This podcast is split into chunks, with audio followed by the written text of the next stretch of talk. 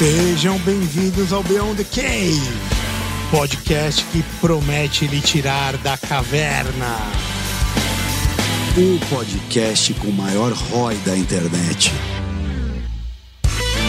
Eu, Caio Fernandes, Regis Magal e Marco Antônio, chefe das Centúrias, investigando a vida como ela é.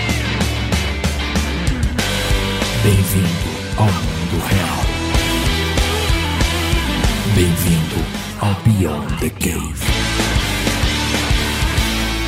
Boa tarde, bom dia, boa noite! Buenas noches a todos. Sejam mais uma vez bem-vindos ao Beyond the Cave, meus amigos. Isso aí, isso aí. Bacana hoje, hein, meu? Hoje, hoje tá bom, hein? Tá bom, Tá tem bom. que, tem que- antes de começar, tu tem que agradecer. Opa, Hoje nós estamos rápido e rasteiro. É, não, com, rápido, rasteiro, perto do asfalto. aí, Isso, nós estamos lá. E é emocionante, hoje vai ser. Opa. Hoje vai ser demais. E, e tem que agradecer o Fê, né, cara? Putz, O Luiz aí grilo. Que fez aí a ponte para trazer fantástico. nosso querido convidado. Ele já é o mecenas do, do, do nosso podcast Mecenas, aqui, né, irmão? Isso aí, tá. então a gente tem que Benesses. É seguinte, gente boa, a gente tem que trazer pra perto. É isso aí, sempre. isso aí, isso aí, Não isso tem. É, boi, preto, boi preto anda com, com boi preto, não é isso? Isso mesmo, assim que fala. Mas antes de apresentar nosso querido e amado Opa. convidado, a gente tem algumas obrigaçõezinhas, não é verdade? Arroba Beyond the Cave PDC. Hoje eu me adiantei, hein? Caraca, rápido. Hoje eu tô rápido. Hoje o negócio tá rápido, Tá, velho. tá legal. Aonde que nós Olha estamos, o então, meu amigo? Ô, William, onde nós William, estamos? Onde- em que, em que lugares sociais, estamos? assim? Eu, eu sou péssimo pra essa pergunta. Eu, eu- eu sou o cara que não sabe onde tá.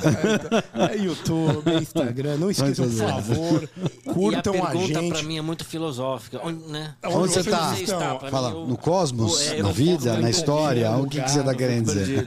Além do Beyond, arroba Beyond the Cave PDC, não esqueçam do apoia.se Beyond, 20 reais por mês. Por favor, Tem seja o pessoal patrão. que está assistindo ao vivo. Valeu, galera, que são nossos apoiadores aí.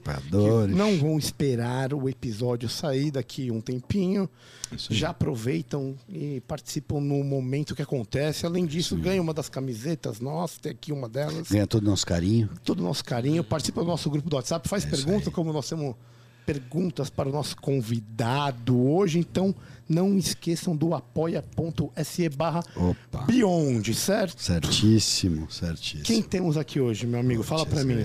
Aqui, meu. Estrela do esporte Hoje o nacional, bicho não? vai pegar. Pelo amor de Deus. Cara, muito obrigado, querido Max Wilson.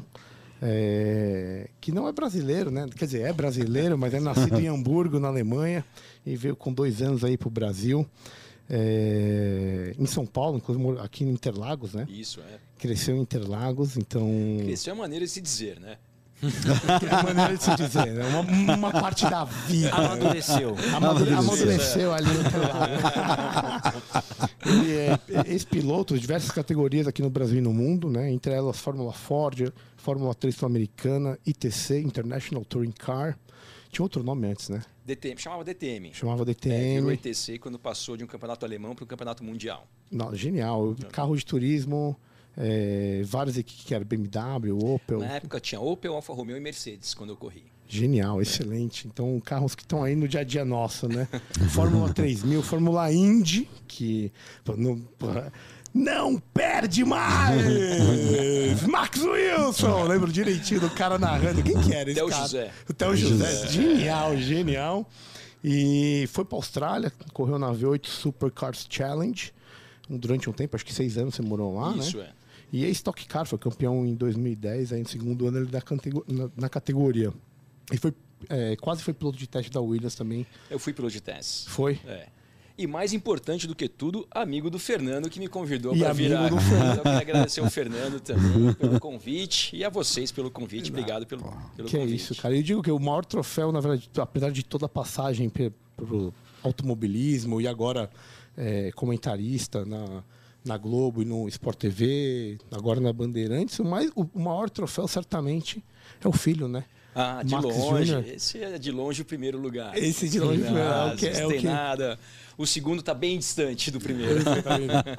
Cara, obrigado. obrigado mesmo, Fê. agradeço. Brigadão aí. E, cara, vou a gente vai começar de um jeito que a gente começa com todo mundo que a gente traz. A gente faz uma pergunta, porque como a gente gosta de viver uma vida examinada, baseada aí na filosofia, platonismo, estoicismo, conservadorismo cultural, o jeito que quiser entender. A gente sempre questiona para todo mundo o que, que é uma vida boa. Quando alguém pergunta isso para você, o que, que é uma vida boa? O que, que vem na tua cabeça, Max? Olha, essa é uma pergunta que ela parece muito complexa ou complicada, mas para mim ela é muito simples. Obviamente, tem muitas coisas que a gente almeja ter na vida, a gente tem muitos sonhos, muitos objetivos, mas para mim, uma vida boa é uma vida em paz, perto das pessoas que a gente ama, que a gente gosta, que gostam da gente. E o resto tudo são bônus que a gente pode ter ou pode não ter. Mas para mim, estar em paz e estar com as pessoas que eu amo, as pessoas que me amam, isso para mim é o mais importante de longe. O que, que você faz no teu dia a dia que te traz paz? Olha, meu dia a dia é muito corrido com trabalho, uma série de coisas, mas o que mais me deixa em paz, obviamente, é estar perto do meu filho, brincando, fazendo ele sorrir, tentando fazer tudo para ele ser o melhor pai possível. Eu sou um pai muito abençoado, que meu filho é uma criança espetacular, de coração, de cabeça, então realmente não tem nada que me dê mais tranquilidade do que estar tá, tá com meu filho fazendo qualquer coisa, seja o que for, um dia jogando bola, outro dia jogando ping-pong, outro dia assistindo um filme, outro dia é fazendo nada, qualquer coisa com ele é a coisa que mais me deixa em paz. Quantos anos tem o Max Júnior aí? Ele tem 11 anos, é da idade da, da filha mais velha do Fernando. A gente se conheceu, na verdade, na escola, eu, o Fernando e a Bel, a esposa do Fernando. Ele faz 12 anos agora, mês que vem. Já tá no, na- nas corridas aí, não? Pois é, ele começou recentemente. Na verdade, ele começou a andar de kart esse ano. No final do ano passado, ele começou a treinar e ele competiu a primeira vez há mais ou menos três meses atrás. Ele fez a primeira competição dele. Então está começando, está dando os primeiros passos. E foi uma coisa que durante muito tempo ele não teve oportunidade de fazer. Durante muito tempo também, quando ele começou a pedir para mim, durante um tempo, eu segurei um pouco, porque eu não sabia o quanto aquilo era uma vontade dele, o quanto aquilo ele tinha vontade de fazer, porque eu faço isso até hoje. Então, no momento que eu entendi que realmente ele estava com vontade, que ele queria experimentar, é, eu fiquei assim um pouco apreensivo, porque, para ser bem sincero, como pai, dá um pouco de medo, mas no primeiro momento eu segurei um pouquinho, mas depois que eu vi que realmente ele tem, tem vontade de fazer isso, de pelo menos nessa fase que ele está, eu acho que seria injusto da minha parte não dar oportunidade para ele. Então eu comecei a levá-lo para treinar e dali para frente ele está indo de acordo com a vontade dele. Se uma hora ele que não quiser andar mais, não vai. Se ele quiser, ele vai. Ele está num momento agora, talvez seja esse momento para sempre, não sei, que ele quer ir todo dia. Obviamente não dá para andar de kart todo dia, mas ele toda semana eu estou tentando levá-lo pelo menos uma ou duas vezes por semana.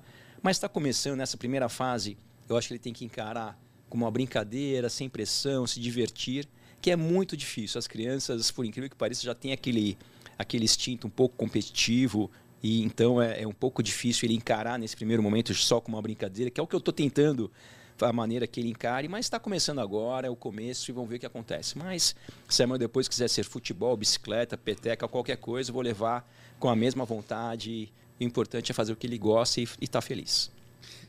Achei fantástico tudo que você falou. Só de curiosidade, quando você pegou mesmo no breu, no sentido de falar, meu, foi picado pelo bicho, né? Porque é, é, é, o tipo de coisa que, que você faz é o tipo de coisa que tem, que- é baseada em paixão. Não, não existe outra coisa. Você não pode ser um burocrata da Fórmula 1. Não, não não tem rola. como, não tem. Não cabe. Você não chega a dirigir a, a ambulância se você for esse cara. Então, é, que, quantos anos você tinha quando você lembra mais ou menos você foi picado pelo bicho? Você falou, meu, putz, isso aqui é minha vida. Eu acho que essa picada ela veio em algumas fases. né? No primeiro momento é a, é a fase assim, nossa, isso aqui, eu gosto muito de fazer isso aqui, estou aprendendo, mas quero aprender, quero melhorar, mas já estava ali com muita vontade, mas no primeiro momento como criança, como uma diversão, como uma, um desafio, um desafio que eu acho que a parte do desafio que pelo menos para mim sempre me moveu muito eh, ter paixão por esse esporte. Quando eu tinha ali uns 14 para 15 anos, já adolescente, já tendo uma visão um pouco diferente, eu comecei a ver aquilo para mim como realmente uma carreira, uma profissão. E não só mais como uma, uma curtição, não como uma brincadeira, que no primeiro momento tudo começa com uma brincadeira. Então, e quando eu tinha lá 16, 17 anos, aqui no Brasil, na fase nos anos 80, foi quando eu comecei a correr de kart, o kartismo no Brasil era muito forte a nível mundial. Então, eu nunca tive condições de participar de campeonatos mundiais de kart, porque sempre foram na Europa, é uma coisa que era muito custosa. Para mim, correr no Brasil aqui já era uma dificuldade muito grande, porque a minha família era uma família de classe média e kart é um esporte caro. Então, mas quando eu tinha 15, 16 anos, eu já competia com alguns pilotos aqui do Brasil, até mesmo da América do Sul, que iam para mundiais e tinham bons resultados. E eu competia aqui com eles e eu via que eu tinha condições de disputar com eles. Então, naquele momento, eu comecei a pensar: poxa, eu estou competindo com as pessoas da minha geração, uma das melhores do mundo, e estou tô, tô me, virando, me virando direitinho. Então, dali para frente, eu comecei a ver que eu tinha condições de realmente, quem sabe, me tornar um piloto profissional. E dali para frente, eu fiz de tudo possível para con conseguir isso. E graças a Deus, eu consegui e faço isso até hoje. Só de curiosidade, você mencionou muito bem que, que o Brasil é uma potência de kart e, e, me falam, eu sou absolutamente leigo, mas os princípios do kart da Fórmula 1 eles são os mesmos princípios, lógico, é, é, expressões diferentes de um mesmo preceito. Né? Dizer, Exatamente isso que você falou. Todo mundo fala mais ou menos isso aí. Isso, o, que, o, o, o conceito, as técnicas do kart, do kart à Fórmula 1 e passando por todas as categorias, o conceito é exatamente o mesmo. Obviamente, você tem que se adequar a cada carro com a sua com as suas especificações e tudo mais. Mas a técnica, os conceitos são os mesmos, até porque são conceitos de física. Então não tem muito o que inventar. Uma curva, uma curva, uma freada uma freada. É, o carro, o kart, seja o carro que for, ele tem condições de fazer uma curva na velocidade, velocidade X ou Y, mas o conceito é o mesmo do kart à Fórmula 1. E a gente perguntar, por que, que o Brasil, que é um país de tantas mazelas e adversidades, ele consegue produzir pilotos de kart, quer dizer, como você mesmo falou, é algo custoso, é, faz parte de um esporte de elite. Não, não que ele seja elitista na sua essência, mas ele, você precisa ter ter um certo é, condição de poder praticá-lo. Como é que o Brasil tem isso? De onde que sai isso? É uma pergunta. Eu acho que a grande maioria dos esportes, talvez no mundo inteiro, não só no Brasil, é, primeiro de tudo, você tem que ter ajuda muito você ter uma referência. Então, por exemplo, no automobilismo, especificamente falando, a gente tem aí uma história de mais de 50 anos de grandes referências que começou lá atrás com Emerson Fittipaldi, José Carlos Passe, depois dali para frente Nelson Piquet, Ayrton Senna e todos os nomes que a gente ouviu. Então, isso faz com que as, as gerações mais jovens se espelhem em alguém e vejam e almejam, almejam esses objetivos de se tornar um, um, esportista profissional. Isso não acontece só no automobilismo, a gente vê isso acontecendo em outros esportes, no tênis, na natação, dentre outros esportes. E no automobilismo espe especificamente falando, é por isso que quando você tem um piloto de um país que se destaca muito, não é coincidência que é, na sequência vem uma geração muito forte. Então, aqui a gente teve no Brasil Emerson Fittipaldi, não é por acaso que apareceu Piquet, Senna, Rubinho e tantos outros. Hoje a gente vê isso acontecendo na Inglaterra. A gente tem o Hamilton, que é sete vezes campeão mundial. Russell. Então não é à toa que tem Russell, Norris, Albon e todos esses pilotos ingleses. Da mesma maneira, a Alemanha, quando Schumacher se tornou o primeiro alemão campeão mundial da Fórmula 1, dali para frente veio Vettel, Huckenberg, dentre outros. Então, você tem uma referência muito importante. Obviamente, você tem que ter minimamente condições do seu país de você praticar esse esporte. E o automobilismo aqui, já do kart, já é um esporte muito custoso, mas ele você tem mesmo sendo de classe média às vezes você consegue, que era o caso da minha família, consegue entrar no esporte. E dali para frente, se você mostra uma dedicação, mostra uma seriedade, algumas portas podem se abrir como aconteceram comigo, por exemplo. A minha família era uma família que não tinha nem condições financeiras é, de arcar com o custo do kart. Mas isso não é o mais comum. Não. Norm, normalmente, até porque uma coisa que eu estava pensando, a, grande, a maioria dos pilotos que, que, que atingem grande sucesso, cara, é muito em São Paulo. É. Talvez porque a grana esteja aqui em São Paulo e você consiga aplicar isso para poder você ver um, um. Que nem você falou muito bem. Primeiro, desafio promoveram o desafio. Aí eu fui lá, vi na prática que, que eu tenho um certo talento. E a partir desse talento, eu, eu fui trabalhar ali para poder. Só que você teve que passar por várias dores. Que você Sim. tinha, né, para cruzar o bojador, E passador. tem que passar pela dor. Uhum. E, e- e- e, talvez como classe média, talvez isso até tenha sido uma dificuldade para você. Não, foi uma dificuldade muito grande. Na verdade, eu fazia parte ali da exceção, porque realmente já no kart, como eu falei, por ser um esporte custoso, normalmente a- as famílias que se envolvem são fa- famílias de, uma, de um poder financeiro muito maior do que uma classe média. Então, realmente, sendo classe média num esporte caro como esse, eh, foi sim muito mais complicado, muito mais difícil para mim. E chegou num ponto, por exemplo, quando eu tinha lá 17 anos mais ou menos, que naquela época era a idade onde os pilotos saíam do kart para correr de carro. Eh, eu não tive condições de fazer isso, porque também tinha que ter um investimento, uma parte financeira que a gente não tinha condições. Maior até, né? Maior ainda, muito maior. O pulo é grande. E foi nesse momento que eu fiz uma coisa que meus pais me, me falaram quando eu era jovem, quando eu era adolescente. Eles falaram assim: Max, você tem que tentar. E nem tudo é fácil. E a coisa mais fácil é encostar a cabeça no travesseiro e chorar e reclamar porque não tem, porque não deu, porque não teve condições. E nesse momento, quando eu tinha lá 17 anos, o que eu tentei fazer naquele momento foi o seguinte: bom, para mim continuar envolvido nesse esporte, se eu não tenho condições de sair do kart para ir para o carro, eu vou montar uma equipe de kart. E eu montei uma equipe de kart no ano de 1992, uma equipe, uma loja que vendia karts e peças e motores e tudo mais, e tinha uma equipe de competição também. E aí eu comecei a, voltei a correr de kart, vamos falar assim, que eu já estava parando do kart para ir para o carro e não tinha condições, voltei a competir. Quando você diz carro, é Fórmula. Fórmula Ford na época, que era a primeira categoria depois do kart, que hoje é equivalente a uma Fórmula 4. Tá. Hoje está muito mais Fórmula Kart, Fórmula 4, 3, 2 e 1. Antigamente tinha outras categorias, tinha a Fórmula 3, tinha a Fórmula 2, mas não tinha uma Fórmula 4. Então tinha algumas categorias de, de acesso, que a primeira que existia aqui no Brasil e também ao redor do mundo era a Fórmula Ford. Então eu não tinha condições de ir para a Fórmula Ford, montei uma equipe de kart, voltei a competir para divulgar que tinha uma equipe de kart. E um belo dia eu estava no cartódromo e chegou até mim uma pessoa que eu não conhecia, bateu nas minhas costas, se apresentou e ele falou assim: Bom, Max, prazer, tudo bem? Como é que você está? E esse cara, na época, ele também tinha uma equipe de. Ele tinha uma escola de kart, uma escola de pilotagem. E ele falou assim: Ó, é o seguinte, eu tô com um piloto na minha escola, que é uma criança. Ele tinha 12 anos, esse menino, na época, eu já tinha uns 18, 19. E ele falou assim: Olha, o pai dele te viu aqui, viu você andando, e ele perguntou se você pode treinar o filho dele. E o kart, hoje já não é mais assim, mas durante muitos anos ele tinha uma particularidade que era o seguinte: era um esporte que não tinha professor, não tinha técnico, não tinha nada. A criança saía mais ou menos para onde o nariz apontava e, e, as- e os mecânicos ali, ah, para cá, um pouco para cá, mas não tinha professor. E quando esse cara, que se tornou um grande amigo meu, faleceu uns anos atrás, o apelido dele era Queco, quando o Queco me falou isso, eu olhei para a cara dele assim, do tipo, meu, o que, que você está falando? Isso não existe. E na ocasião ele falou assim: não, o pai dele te viu, não sei o quê. E aí o pai dele quis me contratar. E aí, resumindo a história, eu comecei a treinar esse menino, que é um- hoje não é mais menino, já, já é um cara que tem filhos e tudo mais, é amigo meu até hoje.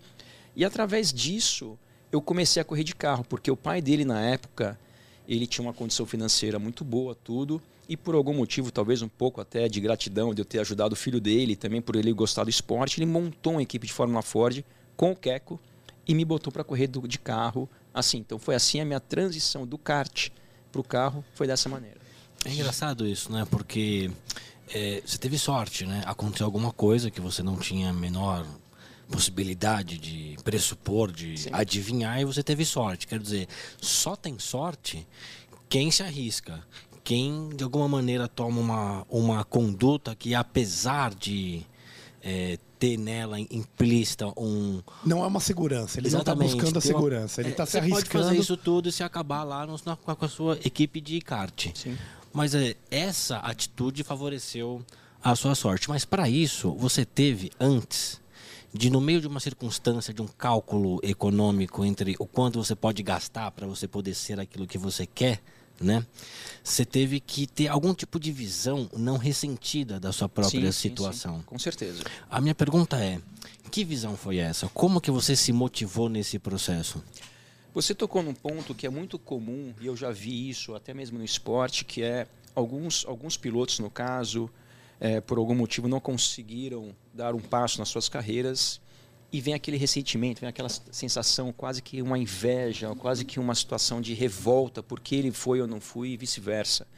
Eu não sei te explicar o porquê, mas isso nunca nem passou na minha cabeça coisas nesse sentido. Então, por exemplo, quando eu estava no final da minha carreira do kart, eu tinha vários competidores, rivais e amigos que subiram do kart para o carro e eu não fui. Eu fui dois, três anos depois.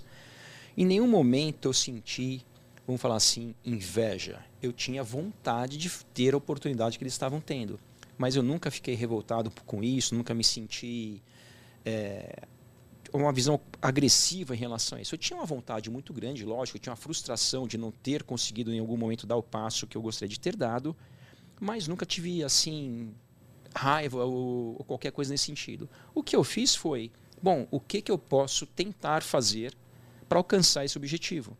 Então, tinha um monte de opções. As mais fáceis e que não levam a lugar nenhum, que é não fazer nada, é o que eu falei, colocar a cabeça no travesseiro, reclamar da vida, chutar tudo ou continuar a fazer alguma coisa para, quem sabe, ter uma oportunidade, por menor que ela fosse, mas ela poderia existir, ela, por menor que ela fosse, eu estando lá, ela poderia acontecer, eu estando no meio.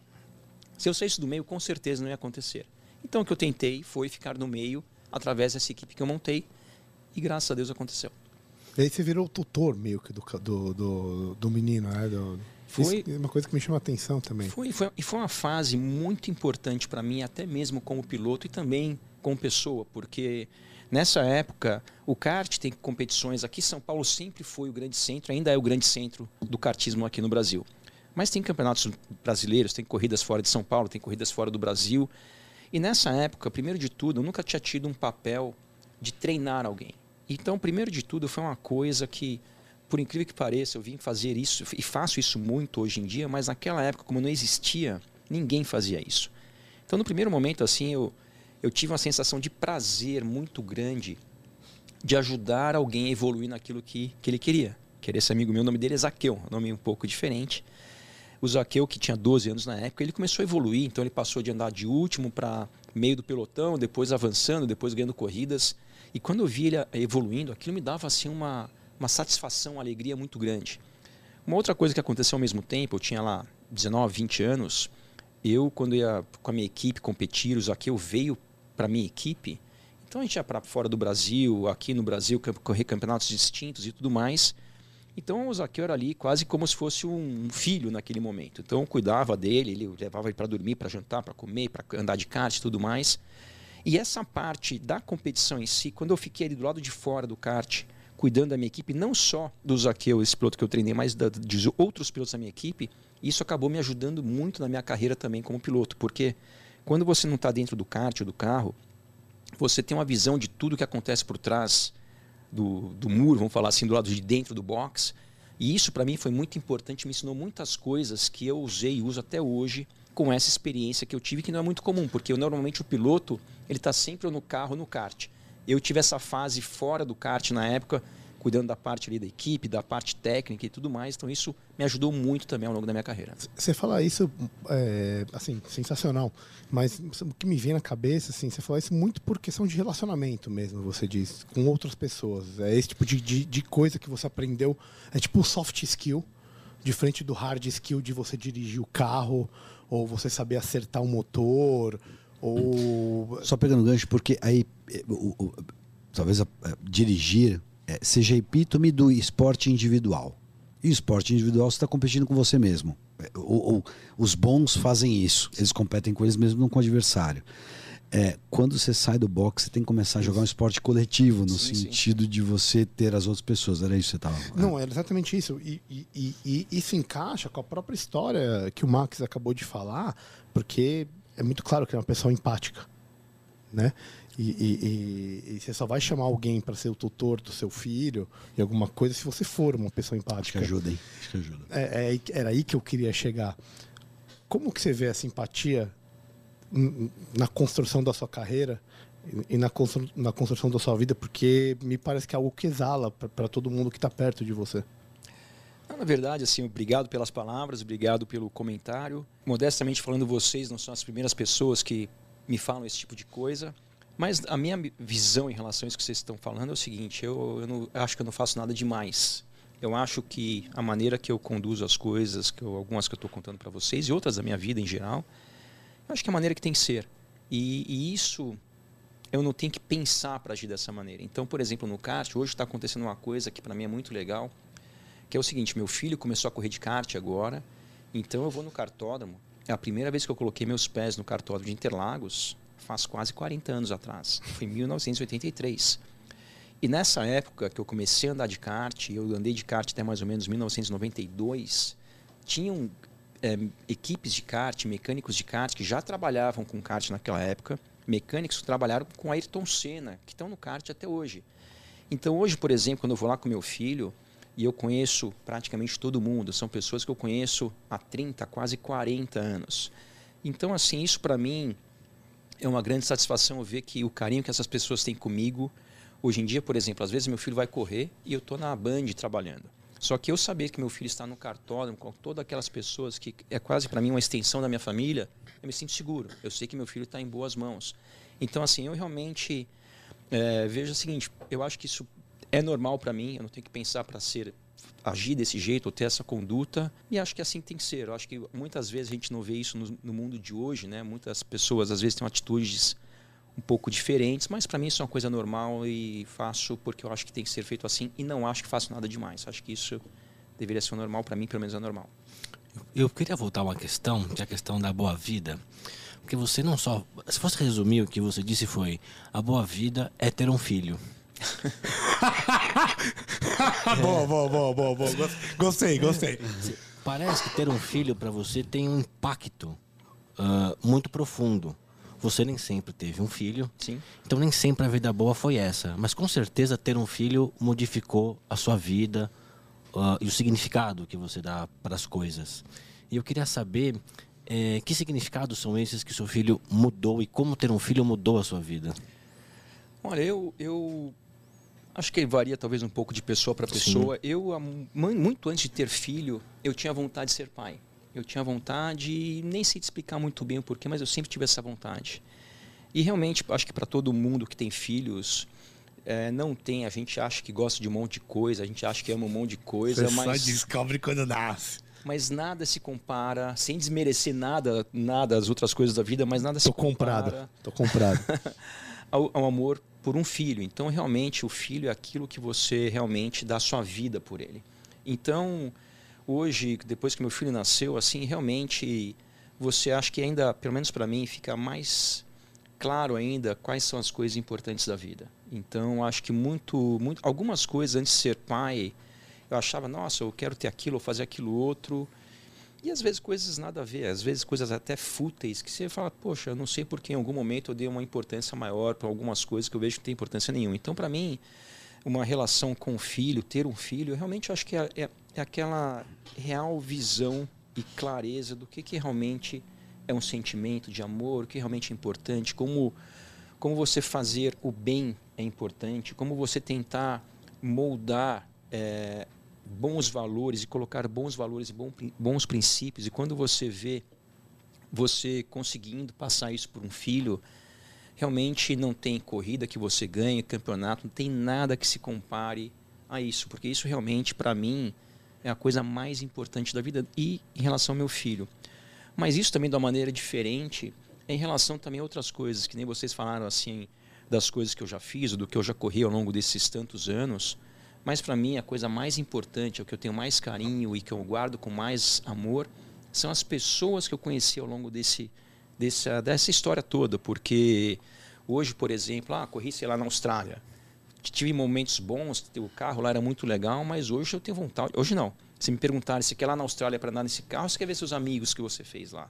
Eu quero ver meus amigos. Não só na Austrália, ou no cartódromo de Interlagos, ou em qualquer lugar. Então, realmente, essa parte humana, essa relação humana, que nenhuma se compara, obviamente, com o filho, mas em geral é uma coisa que, que eu vejo que muitas vezes parece que cai no esquecimento ou cai no desuso quase nessas coisas. E para mim isso é uma coisa muito importante. Então, por exemplo, eu usei o exemplo aqui de um grande amigo que é o Fernando. O Fernando é um cara que eu conheci através da esposa dele, que a filha dele, a Laurinha, era da sala do meu filho. Conheci numa situação até um pouco difícil, numa adversidade que eu tive na minha vida. Foi assim que eu conheci, me aproximei mais da Bel, que é a esposa dele, que através dela eu conheci o Fernando. Então, realmente, essa é uma parte que, que vale, que tem importância mesmo. Então, essas são as maiores conquistas, as maiores vitórias que, que eu acho que eu tive na minha vida foi ter essas pessoas, conhecer pessoas boas, é, tê-las como amigos, entendeu? Essa acho que é a parte para mim mais importante e que completando, complementando e ter meu filho perto dessas pessoas, eu poder apresentar essas pessoas para o meu filho, ou ter, sabe, são pessoas de histórias distintas. Por exemplo, no kart, uma coisa que é muito legal no kart é um esporte de elite, teoricamente falando. Só que as pessoas que trabalham no kart, as pessoas que trabalham, os mecânicos, os donos de equipes, a grande maioria são pessoas de origem extremamente humilde. Pessoas que moram em comunidades até hoje. Então, ela é muito legal para mim, foi um aprendizado lá atrás, e está sendo para o meu filho Olha, filho, tem pessoas legais em tudo que é lugar. Então hoje meu filho é legal que eu vejo ele com essas pessoas e almoça junto e vai na casa um do outro. Isso é muito legal. Então realmente essas relações humanas, essas relações de carinho, de amor, de amizade, para mim é, são as minhas maiores vitórias. Cada amigo que eu tenho vale muito mais que qualquer vitória. Genial. Eu, eu, eu, você está pensando no mesmo cara que eu estou pensando, né? Epi Epicuro. ah, esse cara. É, é, pô, é extremamente epicurista, é isso. É. Que é uma coisa que a gente gosta muito, é o prazer é. da amizade, né? De estar tá, de tá perto das pessoas que você gosta.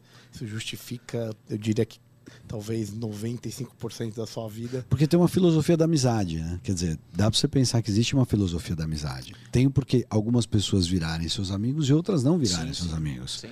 É, e é engraçado que quando você está nesse lugar, nesse churrasco eterno, vai, churrasco ideal, né? o churrasco platônico.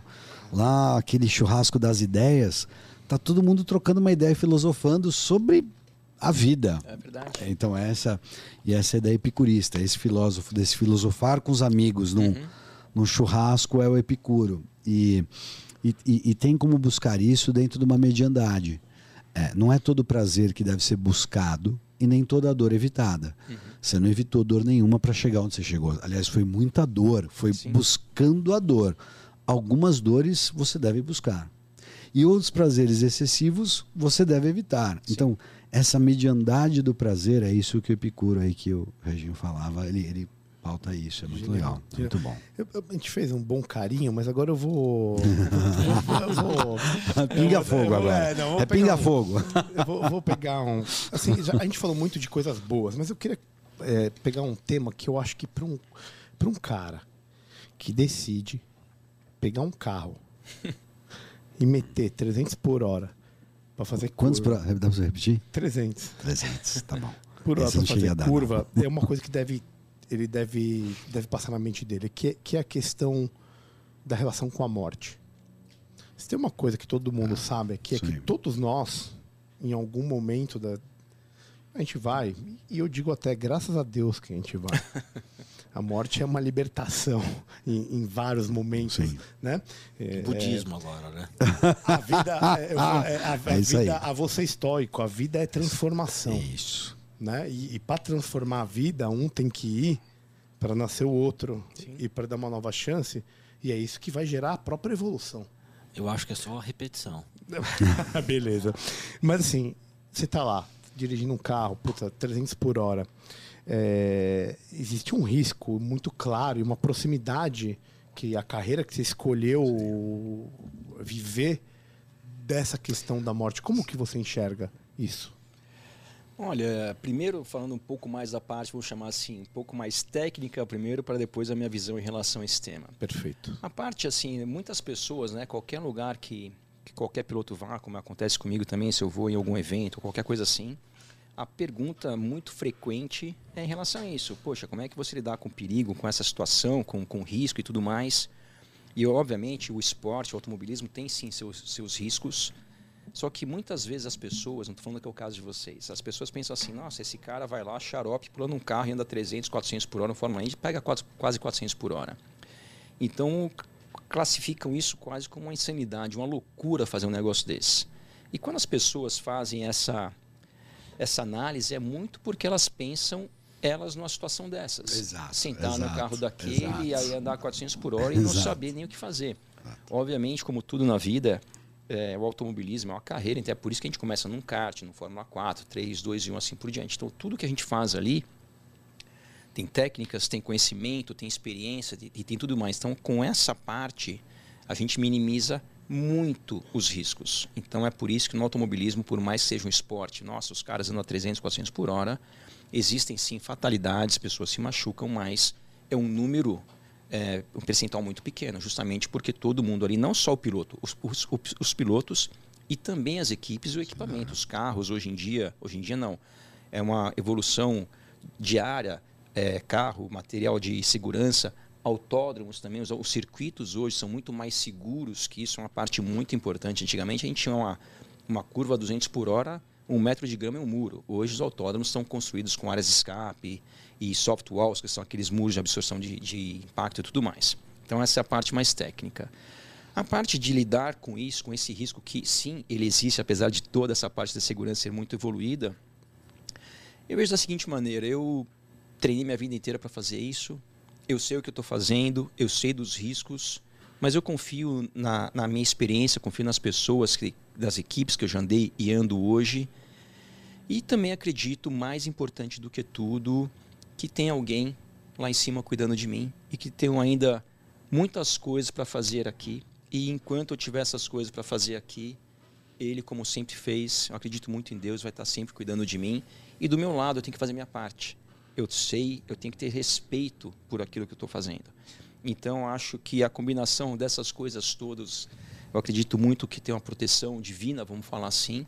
Acredito que eu tenho que fazer da maneira que eu sei fazer e, e ter respeito por uma coisa que tem sim seus riscos. Então, acho que é assim que eu lido com essa situação toda. Mas, obviamente, eu já vi muito de perto situações de perder colegas na pista e estando junto ali, estando. E isso mudou? Só, só me parece, vai lá, vai lá. só pegar, me parece, quando tá, você estava falando, ele faz uma curva 300 por hora, 250 por hora, whatever.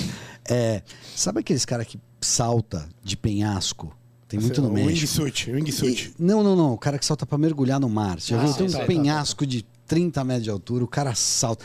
E ele tá apoiado numa pedrinha. E ele abre os braços, se olha e fala: Tio, não vai dar. Isso aí não é bom, não. Não, vai dar.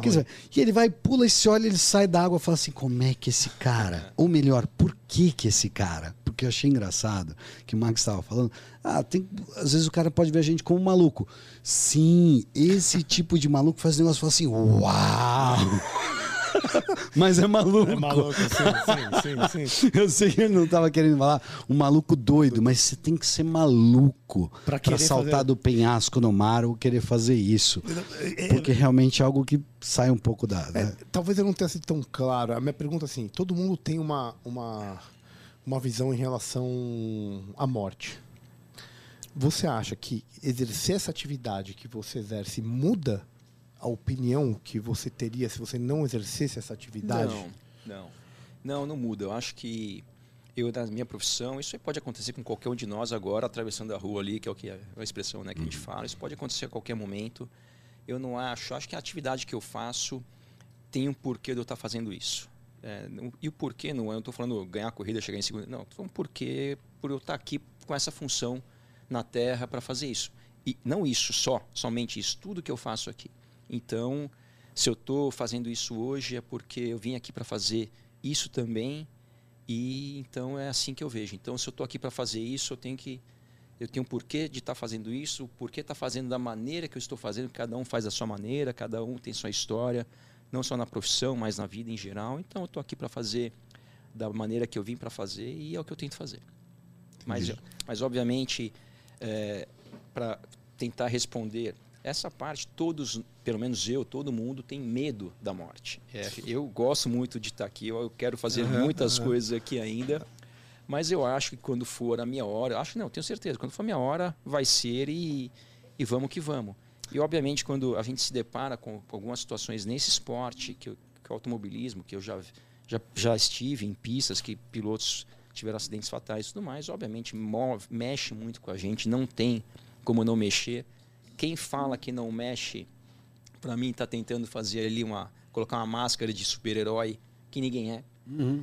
Então é realmente é, a gente sente muito é, por quem foi, por quem fica e tudo mais. Eu já já perdi amigos é, nesse esporte, mas são coisas que é, é, difícil lidar muitas vezes quando você vê uma pessoa ali e depois tem que ir na mesma pista, às vezes no mesmo dia Sem e tudo mais. As- Mas é, é, é aquilo. E não tem como. você corre igual? Sim, sim. Sim. Não no primeiro, esquer- no primeiro minuto, não. É, Ah. Por exemplo, vou te dar um exemplo aqui. Há pouco tempo atrás, em Interlagos, teve um acidente fatal com um piloto de moto que eu nem conheci. Ah, eu vi isso aí. É, moto, na verdade, infelizmente, moto É mais arriscado. acontece com mais frequência. E, e faleceu um piloto numa curva lá em Interlagos. E passou, sei lá, 15 dias, um mês depois desse acidente, eu fui treinar. Então não tem como você não passar naquele lugar e pensar, puxa, um cara é, teve um acidente fatal aqui. Da mesma maneira que se um dia descendo a escada aqui tiver um acidente fatal, todo mundo, nós como descer ali, vai falar, nossa, no degrau 3 ali alguém caiu e... Volta a falar, o cara pula do penhasco e falou assim: Você viu que o outro cara morreu ontem ontem aquele nesse penhasco, né? Tem um degrau, degrau mais baixo. A primeira- Vamos só esperar a maré subir. Vamos ver. É isso, é esse tipo de coisa.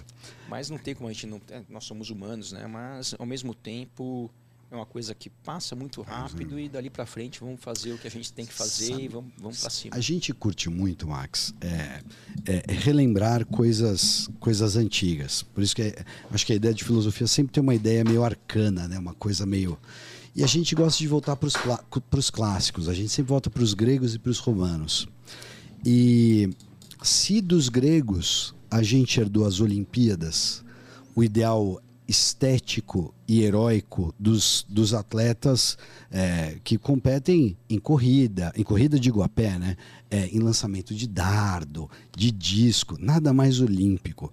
E aí a gente foi colocando todos os outros esportes, na maioria coletivos, fora esses de atletismo. Mas tem uma outra coisa que se esquece, é que tem uma correlação clara da Fórmula 1 com antiguidade. Aí você vai falar assim, "Pô, qual que é a relação da Fórmula 1 com antiguidade? Era a corrida de biga.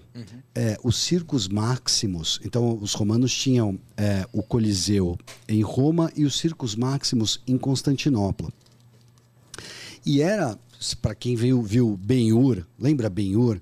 Era a corrida dos caras correndo com, com. Na verdade, era uma quadriga, não era biga, não eram dois cavalos, eram quatro cavalos. Você tá vendo Ben-Hur é isso. E você vê o filme, bicho. O primeiro que cai lá, ele é pisoteado. O segundo tem aquela, aquelas lan- lances que rodam na biga para pegar o cara do lado. Era onde morria todo mundo. E era mesmo circo. E é engraçado que a gente chama de circo da Fórmula 1 e os circos máximos da Fórmula 1, tal qual era a corrida dos cavalos. Então tem um paralelo muito claro. E era o esporte, de fato, mais visto como o mais sofisticado de todos.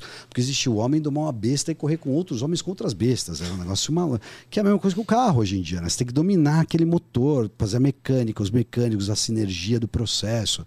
Enfim. Desculpa. Não, não, aí não, é perfeito. Além da relação da- do próprio esporte em si, tem essa questão de, meu, do- o ganhador da Big era visto como. É isso. Como, como É, Ben-Hur. o, o- o Supremo, assim É isso, como, como grande é o, o, o, círculo, o círculo da Fórmula 1. Mas você falou desse negócio da biga, né? Você sabe que nos Estados Unidos, que tem circuitos ovais, tanto na Fórmula Indy quanto na NASCAR, tem uma teoria que me falaram que não deve ser fora da realidade, que os circuitos ovais, eles vieram dos circuitos de cavalo. Nossa, É, biga e cavalo e tudo mais. Tem corridas de, não sei se chama biga até hoje, mas que puxam uma charretezinha, isso Sim. existe ainda verdade. em alguns países. E deve ser mesmo, porque você vê até o sentido da pista, que é um sentido anti-horário. Então tem essa teoria. E realmente essa, essa comparação, essa, essa, essa história que você está contando, realmente faz parte do automobilismo.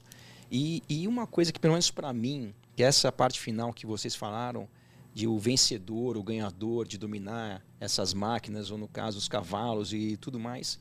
Isso para mim, por exemplo, é uma coisa que a imagem de vencedor para os outros, assim, nunca me, não é uma coisa que eu me preocupo, nunca parei nem para pensar nisso. Não é que eu fiz isso para um dia, olha, eu ganhei aquela corrida de tudo.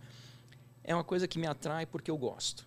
Eu gosto do desafio, eu gosto de, de carros, eu gosto de pilotar, eu gosto de estar num grupo de pessoas e tentar fazer é, é, o melhor trabalho do que todos os outros, que é o que todos os outros querem fazer também ali. Então, é realmente essa sensação da competição, é, mas a competição da maneira saudável, né? que muitas vezes competição se confunde com, com guerra ou com briga ou qualquer coisa nesse sentido. E cada vez mais o esporte vem se profissionalizando e cada vez menos isso vem acontecendo. A gente pega, por exemplo, os esportes de combate, se pega o MMA, por exemplo, que aqui no Brasil, quando isso começou a, a crescer muito nos anos 90, era aquela confusão, era briga na rua, era nego se estapeando. Pit boy. Pit boy. Hoje não, você vê os, os, os lutadores de um esporte, que é um esporte que tem ali a sua agressividade, o contato e tudo mais. Não 100% deles, mas os lutadores vão lá, se cumprimentam no começo e no fim se abraçam e tudo certo. Então, realmente, o esporte, a competição, acho que tem tantos valores muito bonitos do que o, além do, da parte que essa Sim. não me atrai muito o status ou aquela coisa. Então, isso para mim nunca passou na minha cabeça esse tipo de Você coisa. está tão correto que por que, que a gente gosta desse ideal estético que eu falei do esporte? Que você pega os campeões gregos, eram aquelas estátuas que eram, de certa forma, simples. Eram os caras pelados com Sim. uma folha de louro fazendo uma pose de campeão. E era isso. Sim. Existia uma nobreza na simplicidade de vencer que fazia parte do cara virar um herói, de ser Sim, sim. admirado. Era uma coisa tácita. Não precisava. Acho que hoje a gente vive mais em tempos desse circo, né? No sentido da mídia. Porque tem, tem patrocinador. Em última instância, patrocinador envolvido. Tem, é um jogo de altíssimo nível Sim, sim. hoje em não dia. só isso, né? É, você falou, né? Eu compito pela paixão de competir, por por estar fazendo a- aquilo, né? Esse sentimento já é bastante grego, né? Pra caramba. Quero dizer, é, qual que é a razão para fazer isso? Nada, é só fazer isso. É só Agon. estar em uma tensão agradável. Isso. É. E, e eles falavam, e só para complementar, e esse é o espírito grego, é a ideia do conhece-te a ti mesmo. Por que, que você foi pilotar e não jogar bola? Uhum. Porque você tem que se conhecer e saber para onde qual que é seu, aonde está seu negócio. E também a paixão, que é o que você falou. Esse tipo de coisa você tem que fazer, você tem que ter uma paixão. A hora que a paixão acaba, você tem que parar no dia seguinte. Fato.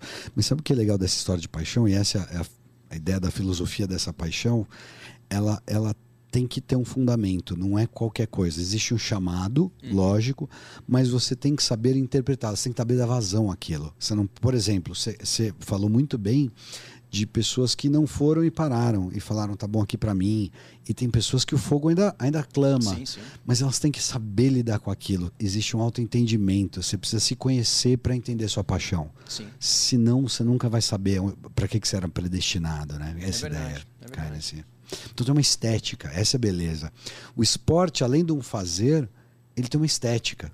E a estética do pódio, a estética do champanhe, a estética do- dos troféus Sim. que são gigantes, E que é bonito o cara levantando. E além da, da estética, acho que o esporte ele é- é- tem uma mensagem Esse a ser passada. Fato. Quando você ganha, quando você perde, quando.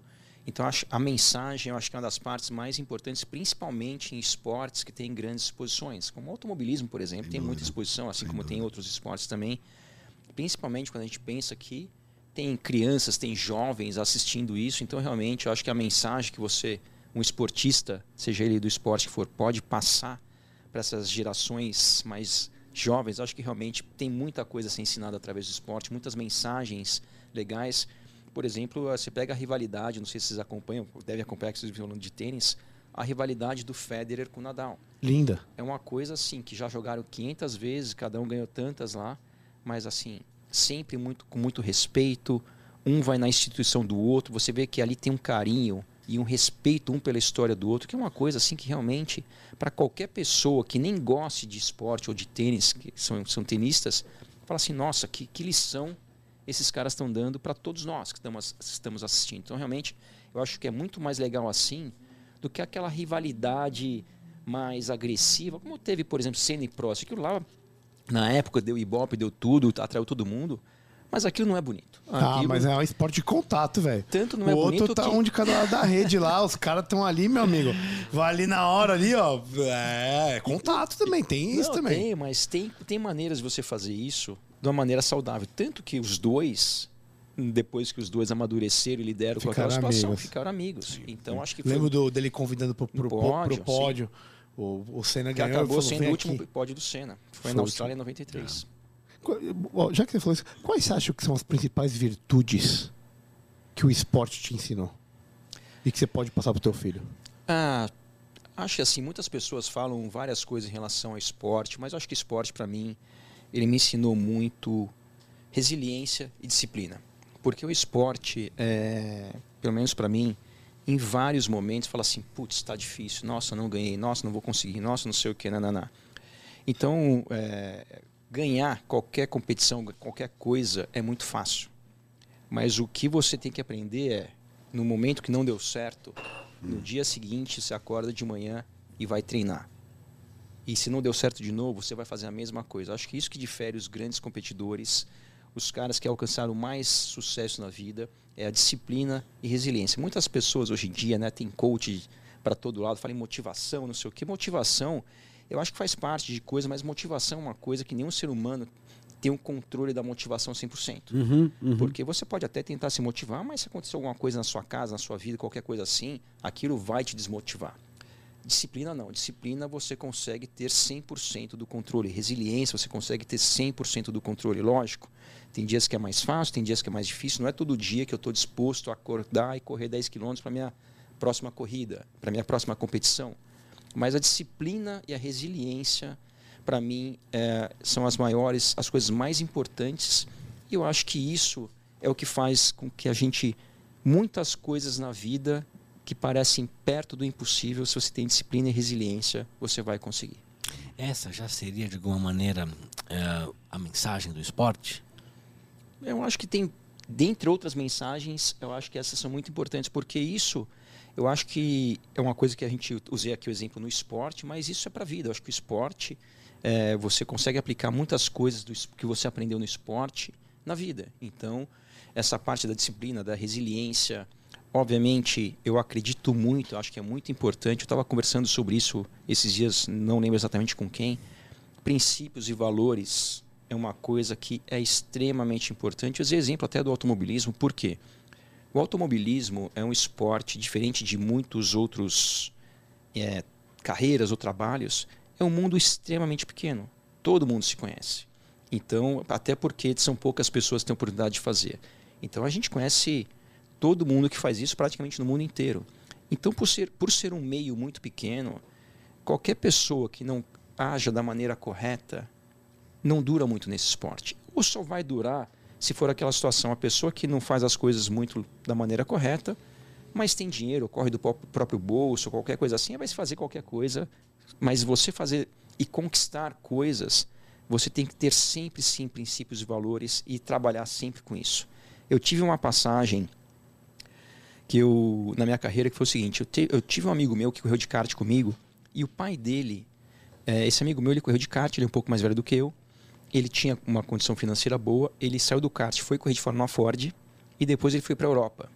E esse amigo meu, quando ele foi para a Europa, o pai dele, que era amigo do meu pai na época, amigo meu também, ficou com um carro de Fórmula Ford aqui e para resumir a história, o que ele fez foi o seguinte: ele deixou eu andar com esse carro e eu fiz lá umas duas, três corridas que o pai dele me ligava e falava: ah, Você quer correr? Vem. Preparava tudo, eu fui correr no carro desse cara. Fiz isso umas três, quatro vezes. Uns anos depois disso, eu já estava correndo na Europa eu estava na Fórmula 3 e esse mesmo amigo meu, que se chama Alexandre Andrade Chan, ele estava na Fórmula 3000, que é a Fórmula 2 hoje em dia. E na equipe que ele estava na Fórmula 2, o dono da equipe, que era um italiano, ele. Ah, o Chan tinha um patrocinador do Brasil.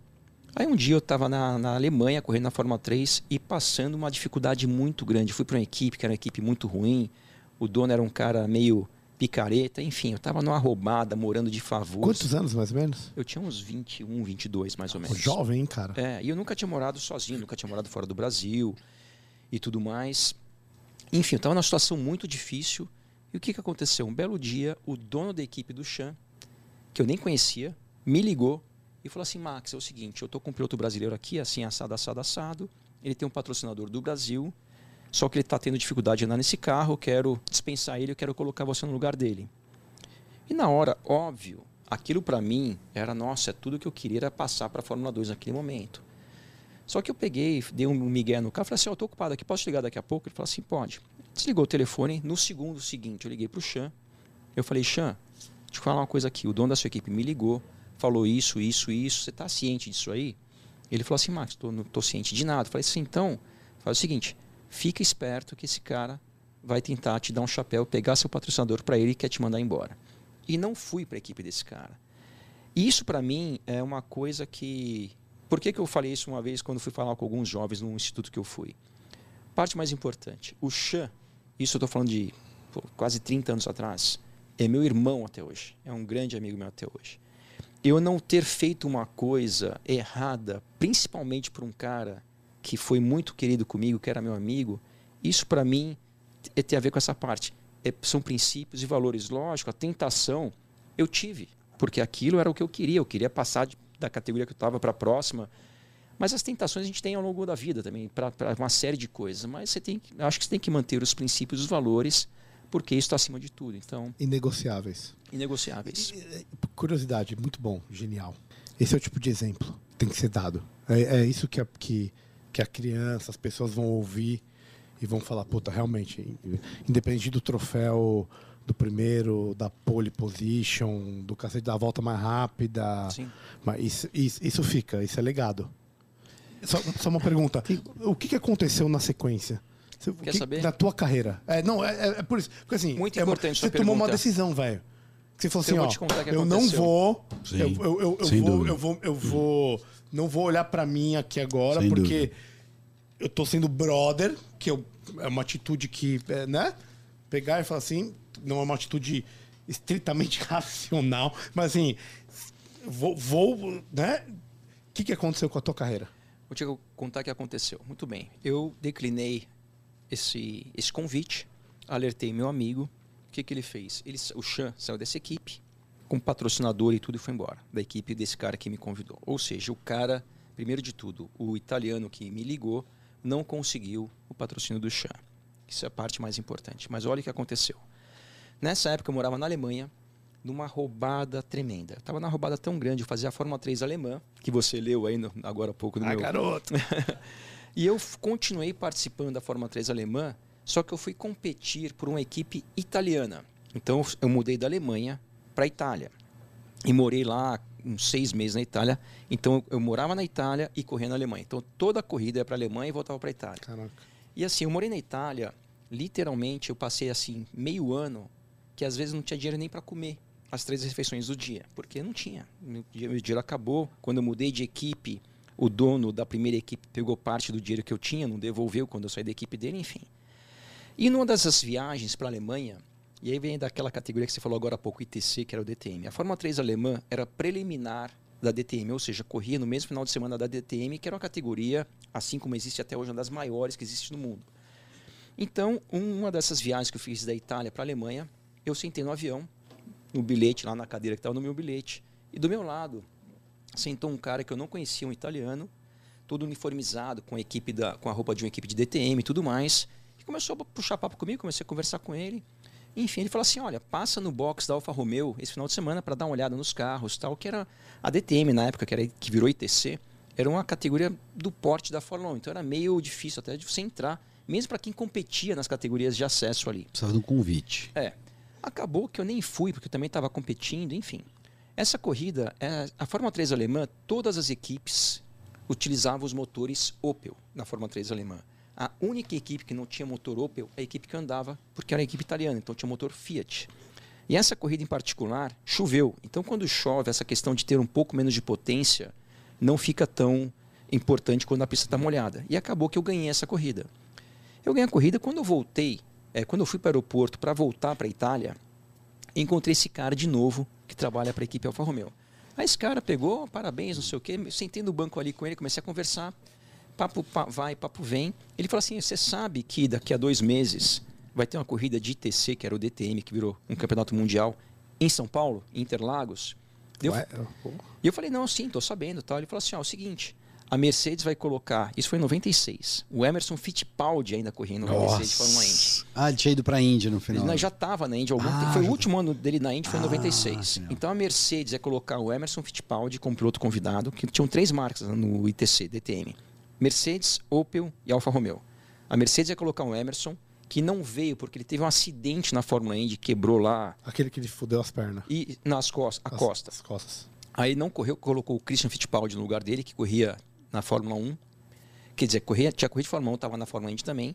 Aí a Opel colocou o Tony Canaan e a Alfa não tinha nenhum piloto ainda convidado, nomeado para correr aqui em São Paulo. Isso era um moleque. Não, era um moleque, eu corri de Fórmula 3. Aí o que aconteceu? Eu cheguei para esse cara de brincadeira, chamado Dário. Eu falei, Dário, faz o seguinte, fala pro pessoal da Alfa que se precisar eu corro lá em Interlagos e tem outra. Meus pais moram em Interlagos, não precisa nem de hotel para mim, que eu durmo na casa do meu pai e vou para o autódromo a pé. Já, já, já usou a razão Mas econômica. é, mas é muito legal o cara pensar que como é que é o brasileiro? Cara, mas você fala com o brasileiro falando, já resolve aqui, meu, só me bota, só me bota naquele carro. Não precisa dar nada. Me põe naquele carro que eu vou mostrar pra vocês o quanto eu corro. É muito legal. Isso continua, por favor. Mas posso falar uma coisa? Eu falei mais na base da brincadeira, porque eu tinha certeza. Que não ia rolar. Não, não ia, porque assim, meu, eu ia correr o Fittipaldi. Eu, eu não era, sabe, eu tava na Fórmula 3. Legal. Aí o Dário chegou assim pra mim, ele deu risada, eu dei risada. Aí na hora de entrar no avião, ele chegou, me apresentou pra um cara que era o chefe da Alfa Romeo Motorsport, que é o do grupo da Ferrari, Alfa Romeo, Fiat e tudo mais. Aí ele chegou, era um senhor. Ele pegou, falou, falou ah, o Max aqui, que ganhou a Fórmula 3, não sei o quê, falou que corre lá em Interlagos. Aí esse senhor, que era o chefão do grupo, falou assim, poxa, Max, que legal que você ganhou aqui com o motor Fiat na Alemanha, que fazia 10 anos que a Fiat não ganhava aqui, e nananá. Ele falou assim, ó, vou te dar um cartão, você me liga. Eu falei, e o, o cara tinha falado que eu corria em São Paulo. Aí eu peguei o cartão, coloquei no bolso e fui pra, voltei para Itália, para onde eu morava lá. E eu falei assim, pô, não vou ligar para esse cara. Não, esse cara- liga, tio. Não, eu falei, não vou ligar. Eu vou ligar para falar o quê? O cara não vai me colocar para correr, vai ficar uma situação até constrangedora para ele. Eu- eu- Ele só foi elegante, ele só, ele só foi É, educado, ele me deu um eu- cartão de educação. Mas é no dia seguinte. é- essa é a leitura que eu tive. Eu sei. Aí depois de uns três dias, eu falei, quer saber? É. Não, eu, eu- eu tinha certeza que eu não ia correr. Eu falei, vou ligar, porque é até falta de educação não ligar pro cara. Justíssimo. Ah, sim, rolou uma dialética, Justíssimo. né? Rolou. Ligo, não ligo. É, vou, não vou. Mas é muito. Auto-engano ou verdade? Será que é mesmo? Será que é mesmo? Será que ela tá olhando pra mim? Será que aquela mulher bonita tá olhando pra mim mesmo? É o cara, alguém atrás de mim aqui. Será que ela tirou o sutiã só pra tomar sol? Aí o que aconteceu? Eu liguei pro senhor Giorgio Pianto, italiano, na época tinha uns 70 anos. Ele falou o seguinte, ó, vai no lugar tal, no endereço tal, e passou o endereço. Aí eu peguei um trem, não tinha carro, não tinha nada. Peguei um trem, era um lugar a umas 5 horas onde eu morava na Itália. Aí eu cheguei na cidade, lá cheguei na equipe. E aí, para encurtar a história, é o seguinte: eu fui nessa equipe para fazer o banco do carro. O que é fazer o banco? É fazer a posição do banco, que isso aí faz para o piloto, né? Que nem carro de rua, que é para frente para trás. Aí eu fiz o banco e dali a três dias tinha, iam ter os testes coletivos do ITC, né, que era o DTM, em Mugello, que é uma pista na Itália. E aí me mandaram para lá e eu fui. E o DTM naquela época era o seguinte: quem corria de DTM naquela época? 50%, 60% dos pilotos eram ex-pilotos de Fórmula 1, que tinham corrido Porra. de Fórmula 1, e os outros 30, 40 eram pilotos que estavam para entrar na Fórmula 1. Então, assim, tinha, por exemplo, ex-pilotos Nanini, Larini, Modena, Leto e dentre outros. E tinha lá Fisichella, Franchitti, Ian Magnussen, que é o pai do Kevin Magnussen, que corre hoje. Dário Franchitti. Esse aí. Não perde mais, Dário Franchitti. Eu lembro direto. E aí eu fui pra Mugello, então tinham esses caras e eu, Alto peixe nível. fora d'água. Aí eu fui pra Mugello, que era um circuito que eu não conhecia. E Mugello, tecnicamente falando, é uma das pistas mais difíceis que tem no mundo, tecnicamente falando, que é uma pista que tem subida, descida, curvas de alta, curvas cegas, enfim. Aí eu cheguei lá em Mugello, me sentindo assim, totalmente fora d'água. E outra, eu nunca tinha andado num carro de que a gente chama de turismo, né? Que é um que é tipo estocar, um carro. Era só fórmula. Eu só tinha andado de Fórmula na vida, kart e Fórmula. E tava Tem na- muita diferença? Muita. Não, o conceito é o mesmo, mas o comportamento do carro é completamente diferente. Perfeito. E esses carros de, de ITC na época tinham uma tecnologia, por exemplo, eles já tinham controle de tração, tração nas quatro rodas, é, suspensão ativa, tinha tudo que a Fórmula 1 já tinha até proibido aqueles carros tinham. Entendi.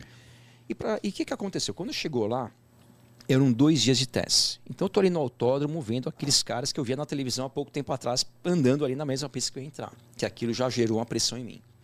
E no primeiro dia que eu andei, meu carro deu, deu um problema. Eu quase não andei no primeiro dia. Eu, o treino era, sei lá, das 9 da manhã às 5 da tarde. Eu entrei na pista 15 para 5, acabou o treino. Só que essas três, quatro voltas que eu dei, antes de acabar o treino, assim, eu me senti extremamente inseguro no carro. O carro balançava muito, é uma coisa completamente diferente. Aí eu peguei e fui pro hotel. louco isso, velho. E fui pro hotel assim, com aquela tensão, assim. Falei, nossa, vou passar vergonha nesse negócio amanhã. Não vou conseguir andar nisso aqui. Com todos os peixes grandes lá. Cara, tudo, a Oh, combinação fudeu, de todas essas acabou, coisas. É isso aí. Aí eu cheguei a noite inteira, quase que eu não dormi. Fiquei acordado, brilhado. Aí no dia seguinte eu fui pro autódromo, porque não tinha outra opção, tive que ir. Quando eu cheguei no autódromo, aí aconteceu uma coisa que foi muito importante. Eu tô sentado lá no meu box, um pouco antes do treino começar. Aí de repente entrou no box. Eu tava numa das equipes da Alfa Romeo, mas não era equipe oficial. a equipe oficial que é mais forte, eu não estava nessa equipe. A equipe B. Equipe B, vamos falar assim. E aí veio um piloto da equipe A Uhum. e veio no meu box, nem no box que eu estava, nem sei fazer o quê. E ele pegou e me viu ali e veio me se apresentar. Esse cara é um piloto alemão chamado Christian Danner, que também era um outro ex-piloto de Fórmula 1. Chegou e se apresentou, oi, prazer, eu sou o Christian e tal. E o Christian Danner, naquela época, ele devia ter uns 40 anos e eu tinha, sei lá, 20 e poucos. E, eu- e ele falou assim: como é que foi ontem, Max? E eu vi aquele cara mais velho, naquele, naquela tensão toda. Eu falei, cara, não foi bom. Andei muito pouco, me senti extremamente inseguro nesse carro. O carro não sei o que, não sei o que lá. Quando eu acabei de falar, ele falou assim: Max, faz o seguinte. Eu senti exatamente a mesma coisa quando eu andei nesse carro pela primeira vez. Cara, vai tranquilo, vai, vai se divertir, que você vai ver que vai melhorar. Eu sei que essa conversa que eu falei demorou, sei lá, dois minutos tudo isso. Quando ele chegou, meu coração, eu estava sentado, meu coração devia estar a 180 parado. Ele foi embora depois de dois minutos, meu coração foi para 80. Aí eu sentei no carro, muito mais relaxado, pá, pá. Andei e andei direitinho. E o que, que eu fui fazer lá? Eu fui fazer um teste para eles verem se me colocavam para correr aqui em São Paulo.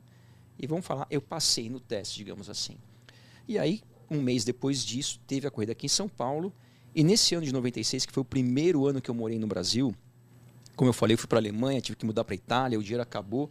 Eu nem acabei o campeonato da Fórmula 3. O meu dinheiro acabou antes do campeonato acabar.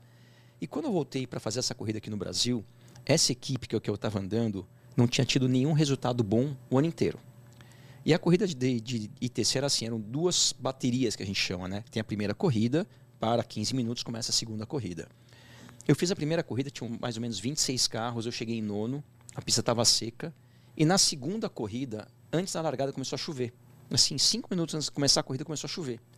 E aí, pneu de chuva, todo mundo, tal, não sei o que, começa a corrida. E você larga do lugar que você chega na primeira. Eu larguei em nono, aí passei um, oitavo, sétimo, quarto. Deu, sei lá, meia dúzia de volta, eu estava em primeiro. e sumi. Abri, abri, sei lá, oito segundos, alguma coisa assim, com a pista molhada. Aí a pista começou a secar. Falou, não, não pode, porra! Vocês estão. Você tá já, você já tá me ajudando até agora! Porra, né? já me pô, Eu, eu, a eu verdade acho, é. eu queria só fazer uma foi- que eu acho que para pro Brasil, brasileiro mesmo, o cara raiz, brasileiro raiz mesmo, só tá bom quando tá muito ruim. Tem que estar muito adverso. Porque não é pouca adversidade que a gente peita aqui. Tem que estar adverso pra caraca. Pô, segura mais umas voltinhas de chuva aí, velho. E aí foi o seguinte, eu fiquei em primeiro boa parte da corrida, começou a secar. Aí um dos pilotos da Alfa oficial, que era o, Aless- o Nicola Larini, que é um piloto Pô, Fórmula Nicola 1. Larini, velho. É. Pô, disputou com o Senna. Esse aí mesmo, é. Aí o Larini estava em segundo, aí pediram para eu deixar ele passar, eu deixei. Então ele ganhou, eu cheguei em segundo. E essa corrida. Então na corrida, assim, tinha um monte de cara famoso, brasileiros famosos e eu, que ninguém sabia nem quem era. E essa corrida, assim, começou. No momento que eu fui para primeiro, eu nunca esqueço, deu até flash na época, flash no Faustão. Tipo, plantão. Meu, tem esse cara que a gente não sabe nem quem é, mas tá liderando essa corrida aqui. legal. E nessa época, quando teve essa corrida, que eu classifico como a corrida mais importante da minha vida, porque esse resultado abriu algumas portas para mim que eu pude dar sequência na minha carreira. E por que eu estou contando essa, essa parte que você pediu para contar a sequência? Se eu tivesse aceitado o convite daquele italiano que me ligou, eu não ia correr mais. Eu teria perdido um amigo que isso não dá nem para mensurar. E minha carreira tinha acabado, talvez, ou muito provavelmente, em 1996. Então, eu não ter, eu ter, assim, não fiz nada demais, mas ter usado princípios e valores, esse é o motivo que eu corro até hoje. Porque se não fosse isso, talvez minha carreira tivesse acabado naquele ano lá. Não, genial. Você vê que é muito legal, porque Ah, não. É, o, o esporte tem uma face técnica, né? Como você corre, a hora que você aperta, quando você entra no freio, onde você, você dá a curva, quando você, tem isso. Mas tem a outra parte que é uma parte da sabedoria do jogo. É isso. E isso vai se aplicar a todo o esporte. Porque o esporte é uma parte, é a- a parte que todo mundo vê. Mas tem o treino, o treinador, o negócio, coisa. Tem muita coisa por trás. Então, se você não tiver a sabedoria, se não estiver embasado filosoficamente numa certa ideia, num certo contexto, é, de nada te adianta a sua parte técnica, né? Você, vira, você pode virar o Dick Vigarista. Lembra do Dick Vigarista? Que era outra corrida. Eu lembrei, eu lembrei que era outra corrida. Era corrida maluca. convite, falando, "Negão, tô fora." O Dick Vigarista era isso. Ele era um cara que tava sempre lá, mas ele tava lá errado. Era outra Marco, E corrida. tem uma coisa também que é muito boa, que é, você falou, princípios e valores foram fundamentais para você. e eles ah, deram certo para você. Mas nem sempre princípios e valores dá certo. Sim. Às vezes você faz tudo certo e a sua carreira acaba em 96. Quero dizer, princípios e valores não é garantia nenhuma de sucesso. Uhum. Porque eles são um fim em si mesmos. Eles são independentes de qualquer É isso aí. eh, Você não faz para se dar bem. Né? Você faz porque tem que ser não, feito. sim, é e era isso que ele estava falando. Mas são esses princípios e valores que, independente daquilo que você não tem controle do que vai acontecer, que Você vão fazer, fazer. com que ele consiga dormir bem. É isso E é isso que eu estou falando. É e também, e muitas É um- vezes, né, é, isso acaba guiando você para um caminho melhor para você. Então, por exemplo, falando de automobilismo, eu cheguei muito próximo, por exemplo, de correr de Fórmula 1. É, antes de falar isso, foi uma coisa até mais engraçada. Eu corri de Fórmula Indy somente um ano. E eu andei de Fórmula Indy em 2001 e foi um ano que teve uma divisão na Fórmula Eu Indy. Ela lembro. se dividiu Kart. em kart IRL, Eu foi se dividiu em duas categorias. E por que eu estou usando esse exemplo? Quando isso aconteceu, foi meu primeiro ano de Fórmula Indy. E o que aconteceu comigo foi o seguinte: eu andei numa equipe que estava começando no, no ano de 2001, que foi o ano que eu competi. No final desse ano, no, no meio do ano que eu que eu estava nessa equipe, eu tinha um contrato de um ano e essa equipe falou assim: olha, eu quero estender o contrato com você por mais dois anos. E naquele momento eu tinha é, oportunidades de ir para outras equipes muito melhor, melhores e maiores do que a equipe que eu estava. E eu pensei assim: não, esse pessoal me deu uma oportunidade, vou ficar aqui. Aí eu fiquei lá. O que aconteceu? Deu seis meses depois, essa equipe faliu. Mas por que eu estou contando isso? Naquele momento eu falei, nossa, fiquei aqui, essa equipe faliu, podia ter ido para outra, não sei o quê. Fui, fui, fui, eu via, eu via vários pilotos que tinham uma história dentro da Fórmula Indy, tendo dificuldade para se encaixar em alguma equipe. E nesse momento eu tive uma oportunidade, uma história muito louca, de ir para a Austrália. Foi assim que eu acabei indo para a Austrália. Mas eu estou usando esse exemplo por quê? Aquilo que aconteceu comigo de ter ido para a Austrália, num primeiro momento, eu fui meio que assim, nossa, não é isso que eu queria, mas vou lá, para a Austrália. Passou uns seis meses disso, aconteceu uma história muito engraçada. Eu estava na Austrália já competindo na V8 Supercar e tem uma corrida que é junto com a etapa do, da Fórmula Indy, que é lá na Austrália, em Surfers Paradise, que é onde eu morava. Tá ruim hein, de morar.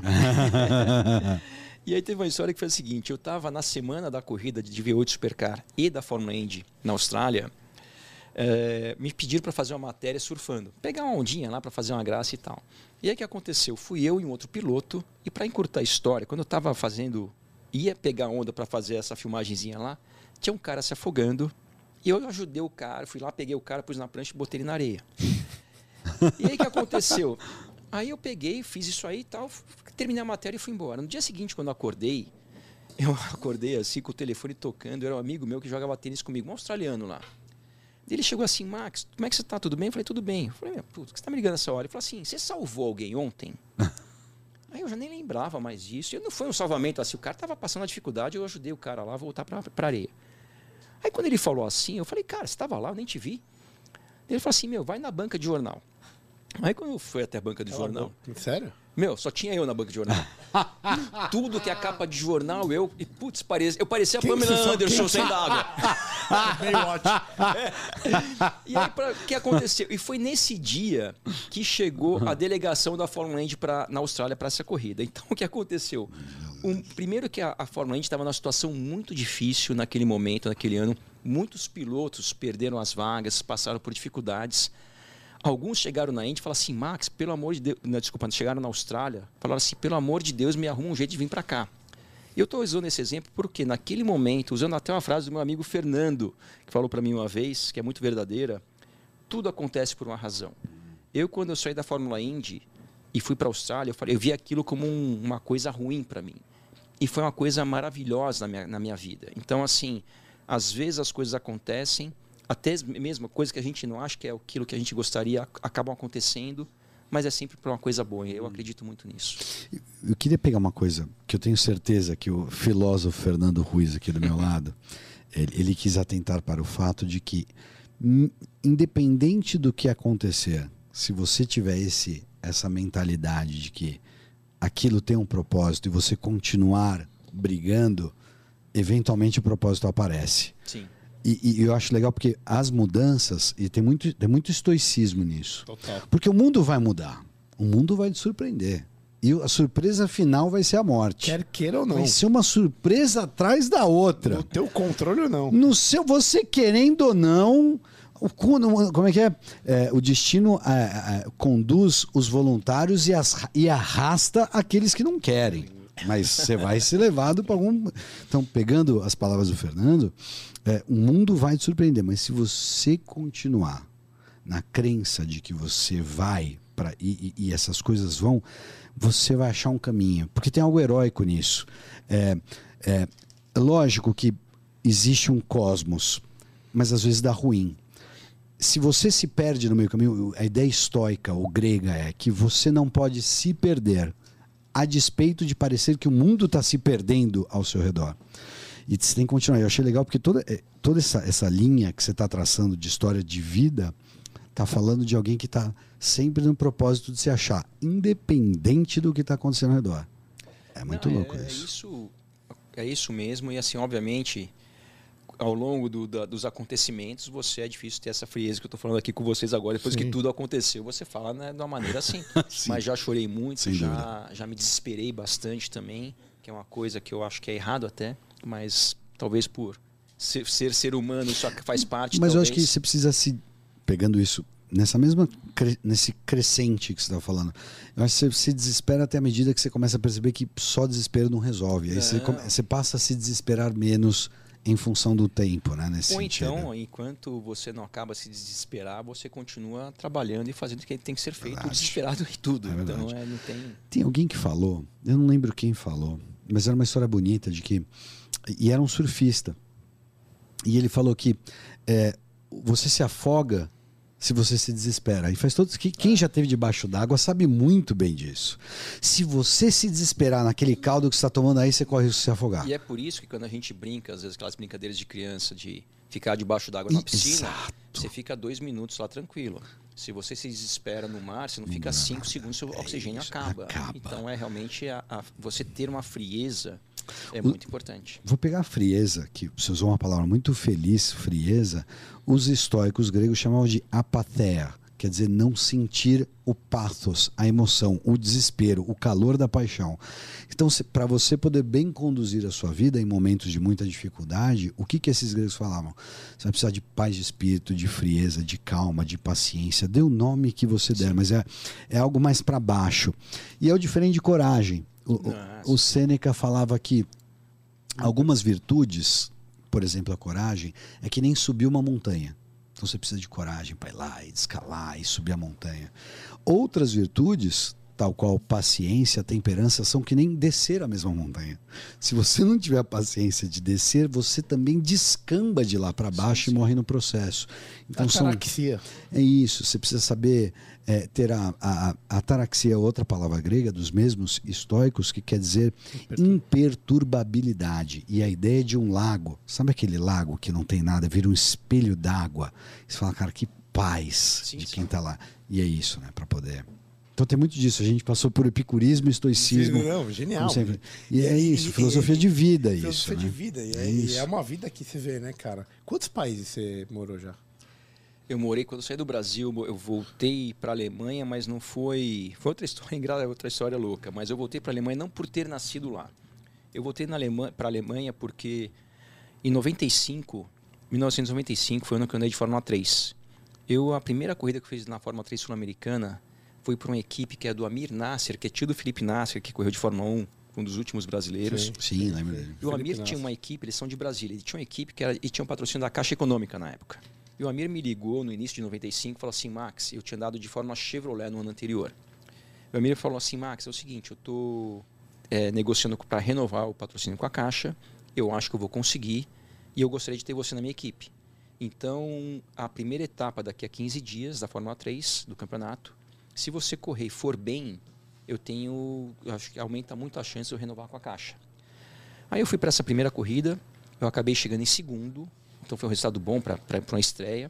E aí na semana seguinte o Amir me ligou, quando tocou o telefone eu vi que era ele, eu já todo feliz, achando que ele ia dar boa notícia, ele falou assim: "A Caixa, o governo determinou que a Caixa não vai mais patrocinar o auto- automobilismo. Ah, focar no- obrigado, Estado brasileiro. Ah, era a brecha que eu precisava. Aê! Era a brecha que eu precisava. Mas aí, mas aí eu vou ter que, que, que te fuder, porque eu vou falar que porra tem a ver o Estado com financiamento de esporte. Ah, não, mas financia alguma coisa direito. Os caras só fodem nós. Faz alguma coisa direito, porra. E aí ele falou que a Caixa ia patrocinar só vôlei, que era a determinação do governo, enfim, tinha acabado aquela oportunidade. E aí, naquele momento, minha carreira também tinha acabado, porque não tinha dinheiro, eu ia correr com patrocínio da Caixa eventualmente, enfim. Aí, da primeira para a segunda etapa, demorou um mês. E a segunda etapa do Sul-Americano de Fórmula 3 aquele ano foi a preliminar da Fórmula 1 em Buenos Aires, na Argentina. Então eu peguei, quando faltava uma semana para ter essa segunda, essa segunda corrida, que eu não ia correr em lugar nenhum. Aí o tio, o tio do Rubinho Barrichello, que é o Darcio Campos, tinha montado uma equipe de Fórmula 3 naquele ano. E ele me convidou. E ele falou o seguinte, Max. Ele me ligou e falou assim: Max, é o seguinte, o cara que correu comigo a primeira etapa, ele me chegou aqui, pagou três etapas adiantado, fez a primeira, não gostou da minha equipe, foi embora. Foi para outra equipe. Ou seja, eu tenho duas etapas pagas. Você quer correr no lugar dele? Eu falei, pô, lógico que eu quero. Aí eu fui para a Argentina. O Cosmos te ajuda, hein, velho? Muito. eu fui para a Argentina, é, preliminar de Fórmula 1, é uma corrida que não tinha treino. Nós íamos direto para a classificação por ser com a Fórmula 1. E aí, bom, vou encurtar a história. Eu estava em primeiro na corrida, e assim, uns 5, 6 segundos na frente do segundo, e o meu carro começou a dar problema. Começou a dar problema, problema, falhar, falhar. O pessoal começou a chegar em mim, e aí a corrida acabou antes da hora. Era para ter, sei lá, 20 voltas. Quando deu umas 15 voltas, por causa do cronograma da Fórmula 1, a corrida foi encerrada e eu acabei ganhando essa corrida. E quando eu estava no pódio, e isso foi em 95, o Schumacher corria já na Fórmula 1 há alguns anos. Ele já era, ele já era campeão, foi campeão em 94, em 95 ele foi bicampeão, Bicampeão. pela Benetton ai- ainda. E o Schumacher, ele tinha um empresário que se chamava Willy Weber, que sempre foi empresário do Schumacher, e o Willy Weber tinha uma equipe de Fórmula 3 na Alemanha, que o próprio Schumacher tinha corrido na, na equipe dele, o Jos Verstappen, e quem andava na Fórmula 3 nessa equipe naquele ano era o Ralf Schumacher, irmão do Schumacher, que posteriormente correu de Fórmula 1. E eu estava no pódio ali comem- comemorando tal, e o Willy Weber veio, se apresentou e falou assim: Olha, eu tenho uma equipe de Fórmula 3 na Alemanha, eu gostaria de te convidar para fazer um teste lá. Me deu o cartão, passou um tempo, eu liguei, fui para a Alemanha, fiz o teste na equipe dele, ele gostou e falou: Olha, ano que vem você vai andar na minha equipe, tudo pago. E para mim era, nossa, ganhei na cena. Só que quando chegou no final de 95 e o Schumacher se tornou bicampeão de Fórmula 1, acho que chegou no momento que o Willy, Willy, Be- Willy Weber falou assim: Poxa, eu tenho coisas muito maiores para cuidar aquela carreira do Schumacher do que, do que a equipe de Fórmula 3 que ele tinha. Aí ele pegou, vendeu a equipe de Fórmula 3 e ele eh, me indicou para esse cara que ele vendeu, mas esse cara, diferentemente do Willy Weber, ele me cobrou, que é o normal, e o Willy Weber me ia me dar, me, me patrocinar, vamos falar assim, mas eu ia fazer um contrato com ele, que se um dia eu chegasse na Fórmula 1, ele ia ter um percentual, aquelas histórias normais. Aham.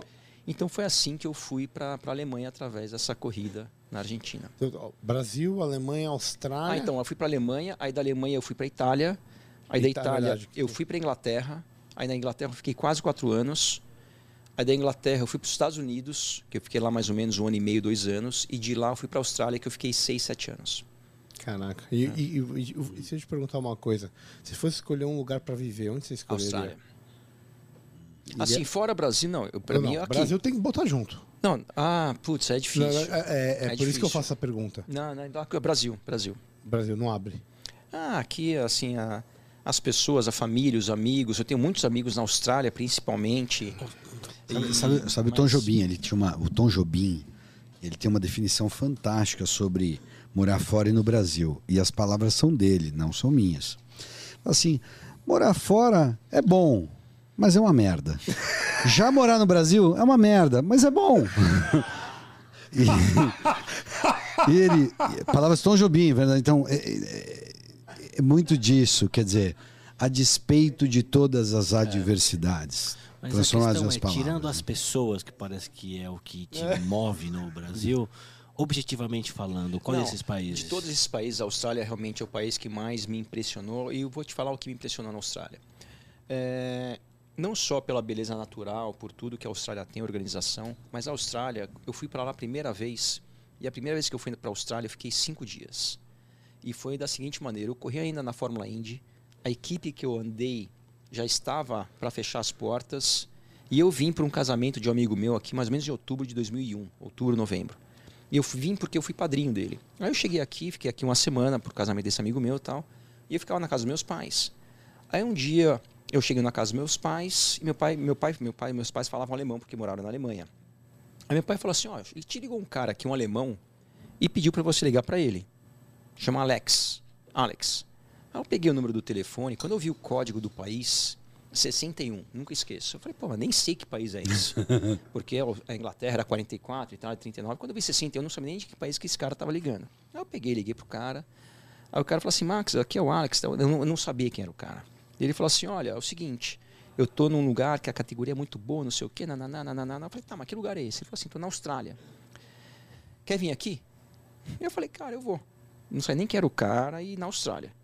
Aí eu lembro que passou um dia, eu encontrei uns amigos meus, eu falei, cara, semana que vem eu tô indo pra Austrália. Aí os caras, meu, fazer o que na Austrália? Não, me ligou um cara assim, sabe contei a história? Eu falei assim, meu, você vai pra Austrália pra encontrar um cara que você não sabe nem se existe. Você vai? Cara, eu falei, eu vou. Aí eu peguei, peguei o Asadura aqui, Aerolinhas Argentinas. 30 horas depois eu aterrizo na Austrália. Jesus. Então eu cheguei na Austrália, o cara lá foi me buscar. Existia, Existia um Alex. Existia um Alex. Ele me pegou e, e me levou, depois de 30 horas, me levou direto para a equipe. E quando eu cheguei na equipe, logo de cara, fiquei muito impressionado com toda a estrutura da equipe da V8 que ele estava trabalhando. Mas eu queria ir pro hotel descansar.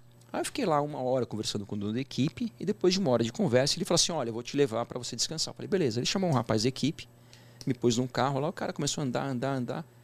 De repente ele chegou numa... Era uma casa, mas parecia uma mini fazenda. Você sabe aquelas casas que você entra de carro, anda lá uns 500 metros, enfim. Uma casa gigante lá. Pablo Escobar. Mais ou menos. Só não era traficante. Não, já tem a, a, sei lá, o zoológico no bagulho. No bagulho. Quase isso. Eu cheguei na casa, aí o, o rapaz lá que estava me levando, que eu também não conhecia, obviamente, ele parou o carro, desligou. Eu falei, o que, que, que a gente vai estar fazendo aqui? Ele falou assim, você vai ficar aqui. E eu pensando que estava indo pro hotel. Eu falei, mas o que, é esse lugar aqui? Ele falou assim, a casa do dono da equipe, que eu tinha conhecido fazia uma hora. Jesus.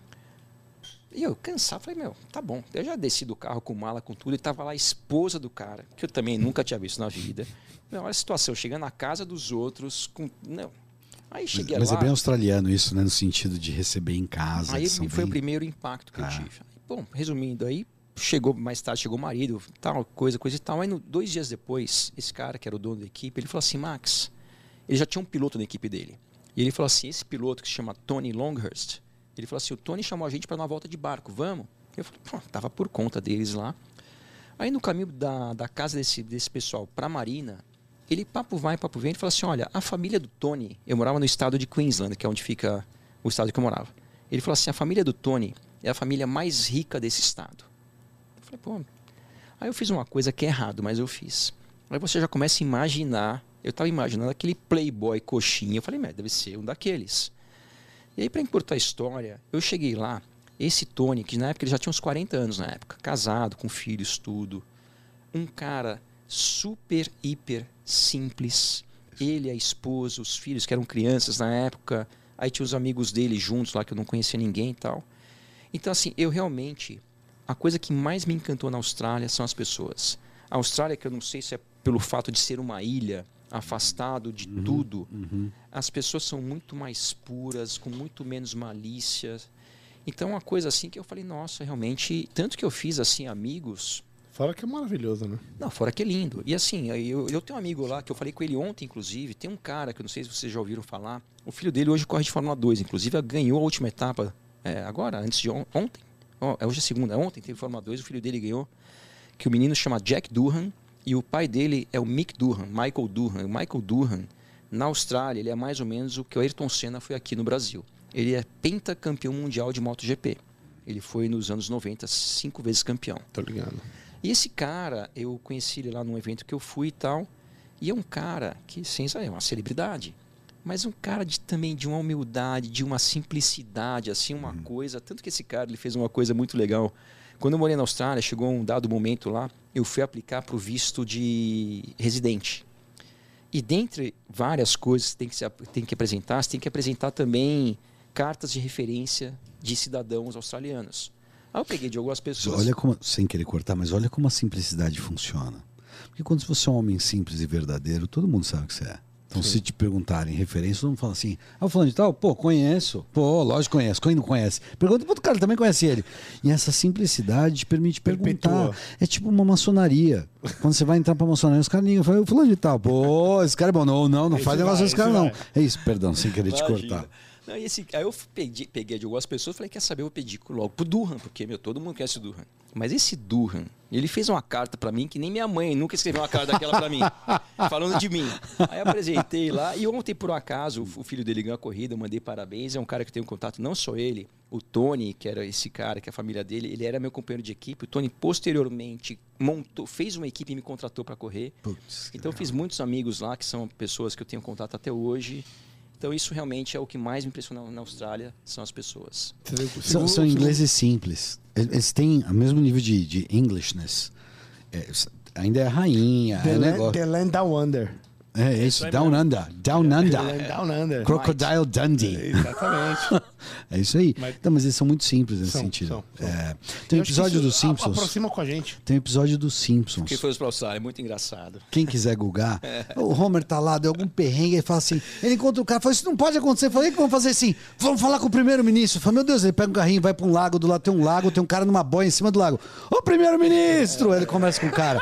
O cara tá numa boia num lago. Genial. É o cara tomando uma cerveja, numa boia num lago, ele é o primeiro-ministro. É, muito engraçado isso. Cerveja Foster, que é uma cerveja Isso, australiana. exato, você já fala. Fostas. ah, exatamente. Cara, eu, eu- eu não posso, assim, tem duas coisas. Primeira coisa, assim, de como tá, o papo tá muito bom, sabe o que me veio na minha cabeça? Alux Investimentos. Putz, grilo, aí, aí você mandou Porque- bem. Porque, porque tudo que ele fala me lembra uma coisa que chama prudência. Prudência. É você não errar, né? É, é, não é- pode errar na curva. Não pode errar na Se errar curva. na curva, errou. Cê- aí ferrou. Não dá. Cê- cê- cê passou ali, ó, não pegou Não a tangente. pode, velho. tem que ser prudente, tem que, mas tem que ser Tem que prudente. ser, tem que ser. Tem que ficar o tempo certo no box, não é nem mais nem, Nem menos. Tem que ter exatamente a, a medida. E você ganha no, no, no detalhe, é no segundo, é no milésimo de segundo. E foi isso que a Alux São números. mim, meu amigo. É o que a Alux faz, velho. Exatamente. Ela trabalha Edu- os seus números. Educação financeira no, eu diria, no escrutínio da É palavra aí. ali. Você No quer fli- aprender? Eu- O, o Max, por exemplo, ficou muito tempo tendo que ser técnico e depois ganhou dinheiro e tem que saber investir o dinheiro dele. Opa! É isso aí, meu amigo. Use não- a Alux, que É com aí. certeza vai, te dar, vai dar certo. Eles vão te ajudar, com certeza. Quem vai ajudar eles lá? Ah, Ronaldo e Aê, Alexandre, meu amigo. muito obrigado. Você sabe qual é o site? Não, por favor. www.alux, Aí. e o telefone 11 9878 30 0, é, 922 98783 0922 Ronaldo Alexandre, meu amigo. É isso aí, meu querido. Vai neles que é Sucesso. certo, certo? É isso aí, fica em primeiro lugar. E, e Só usando metáforas. fica em primeiro lugar. Conquiste a pole position. É isso, cara. Se você não é o primeiro, você é o primeiro a perder. Cara, tem uma coisa que eu, eu queria que a gente queria falar, que a gente sempre fala muito de tecnologia aqui, né? Que parece que, que a ciência, de uma certa forma, tomou o lugar da graça, né? Que a, a, a ciência resolve tudo, a tecnologia é algo que supera tudo que tem pela frente. E aí eu tava, eu tava pensando, e eu, eu, pensei numa analogia que a tecnologia na Fórmula 1 é uma coisa bizarra, gritante. E a gente compara o, como a Fórmula 1, por exemplo, é hoje e como ela era lá atrás, 20, 30 anos. Me parece que tecnologia tomou um certo protagonismo que era do piloto. Né? Verdade. o cara lá atrás ele tinha que segurar no braço, trocar a marcha na mão, cair a chuva não. Era tipo os Flintstones, tinha que pedalar pro carro andar, Não velho. Era é, quase não. isso. Então n- não dá para você fugir da tecnologia substituindo de uma certa forma eh, o ser humano. Uhum. E, e isso muda a própria experiência do ser humano que está se, se aproveitando dessa tecnologia. Como, como que você vê isso dentro do, do- do- da, da tua- carreira? Olha, a tecnologia é realmente uma coisa que impactou muito o automobilismo. É, primeiro de tudo, hoje os carros tem, são muito, tem muitas coisas que a gente tinha que fazer antigamente que hoje a eletrônica faz tudo. Por exemplo, desde uma troca de marcha. Antigamente você tinha um câmbio H, você no começo tinha que usar embreagem como um carro de rua e assim por diante. Encurtando a história, hoje os carros têm câmbio borboleta, que você aperta uma borboleta ali e a, a troca de marcha acontece eletronicamente. Não é mais a rapidez da mão do, do, do piloto, não é o sincronismo do- de ter que frear, acelerar, usar a embreagem tudo ao mesmo tempo, então isso mudou muito. Mas o que a tecnologia mais mudou no automobilismo é o seguinte: o automobilismo tem uma particularidade que é todos os, todos os competidores treinam junto no mesmo lugar na mesma hora. Então você não vê no futebol, por exemplo, o Flamengo, o Corinthians e o São Paulo todos treinarem num campo juntos. Tanto que isso é um segredo de Estado. Eu não entendo nada de futebol, mas você vê, ah, o treino é fechado, não sei o que e tal. Então o automobilismo não é assim. Todo mundo treina junto o tempo todo.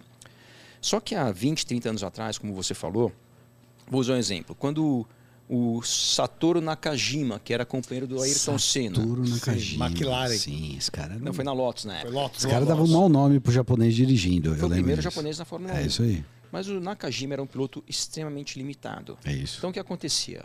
O Ayrton Senna ia lá e colocava 3 segundos no Nakajima, ou 3 segundos em qualquer outro piloto. Os pilotos que tomavam 3 segundos não sabiam nem por que, nem da onde que eles estavam vindo aquilo. Porque um autódromo é uma coisa que muitos autódromos, você vê o carro passando na reta, você não vê mais nada. Sim. Então você não consegue ver o que está acontecendo ali a 3, 4 quilômetros, você nem tem nem a, vi- a visão do que está acontecendo. E por que eu estou usando esse exemplo? Com a tecnologia, isso mudou muito. Por que, que hoje um piloto que a gente chama de piloto pagante, como era o caso do Nakajima, porque o Nakajima tomava 3 segundos e hoje um piloto pagante, um Nakajima atual, toma 3 décimos de segundo. Porque hoje você tem aquisição de dados. O que é aquisição, aquisição de dados? A gente tem como ver o que cada piloto faz a cada metro da pista, ou seja, onde ele Genial. freou, onde acelerou, que marcha ele usou, quanto de volante ele usou, que parte da pista ele passou, que parte ele não passou, que zebra usou, que zebra não usou. Então, logo de cara, é a mesma coisa que você fazer um bolo, fosse uma competição de fa- fazer bolo, Receita. Aí ele viu todos os ingredientes, quanto tempo você colocou no forno e assim por diante. Então, hoje, com a tecnologia, a tecnologia hoje é uma ferramenta de treinamentos para pilotos muito grande. Então, é por isso que hoje em dia os pilotos são muito mais equiparados do que há 20, 30 anos atrás. Porque hoje um piloto não tão talentoso, ele tem como evoluir muito, porque a tecnologia, as ferramentas de treinamento, os simuladores, por exemplo, isso ajuda muito um piloto que não, nem é tão talentoso andar muito bem. Max, f- f- fiz uma colocação que para mim, que a minha é, é- tanto quanto preocupante. Deixa eu externar minha preocupação, você vai entender. Bom, o- o- eu e o Regis somos, somos médicos. E nós estamos vendo uma tendência muito clara na medicina numa ideia de substituir o operador por um processo, por um computador. E isso já ocorre, por exemplo, e vai ser muito, muito claro entender, em, em- em campos como radiologia e em dermatologia. Por quê? Porque é reconhecimento de padrões, normalmente. O radiologista olha uma tomografia e ele vê e fala: olha, tem um tumor aqui. Mas é reconhecer padrões. E padrões são planilháveis. Como você bem falou, você consegue ter a receita do bolo. E a ideia já existe, a IBM tem o Watson. A ideia é substituir o reconhecimento de padrão do olho humano por um computador.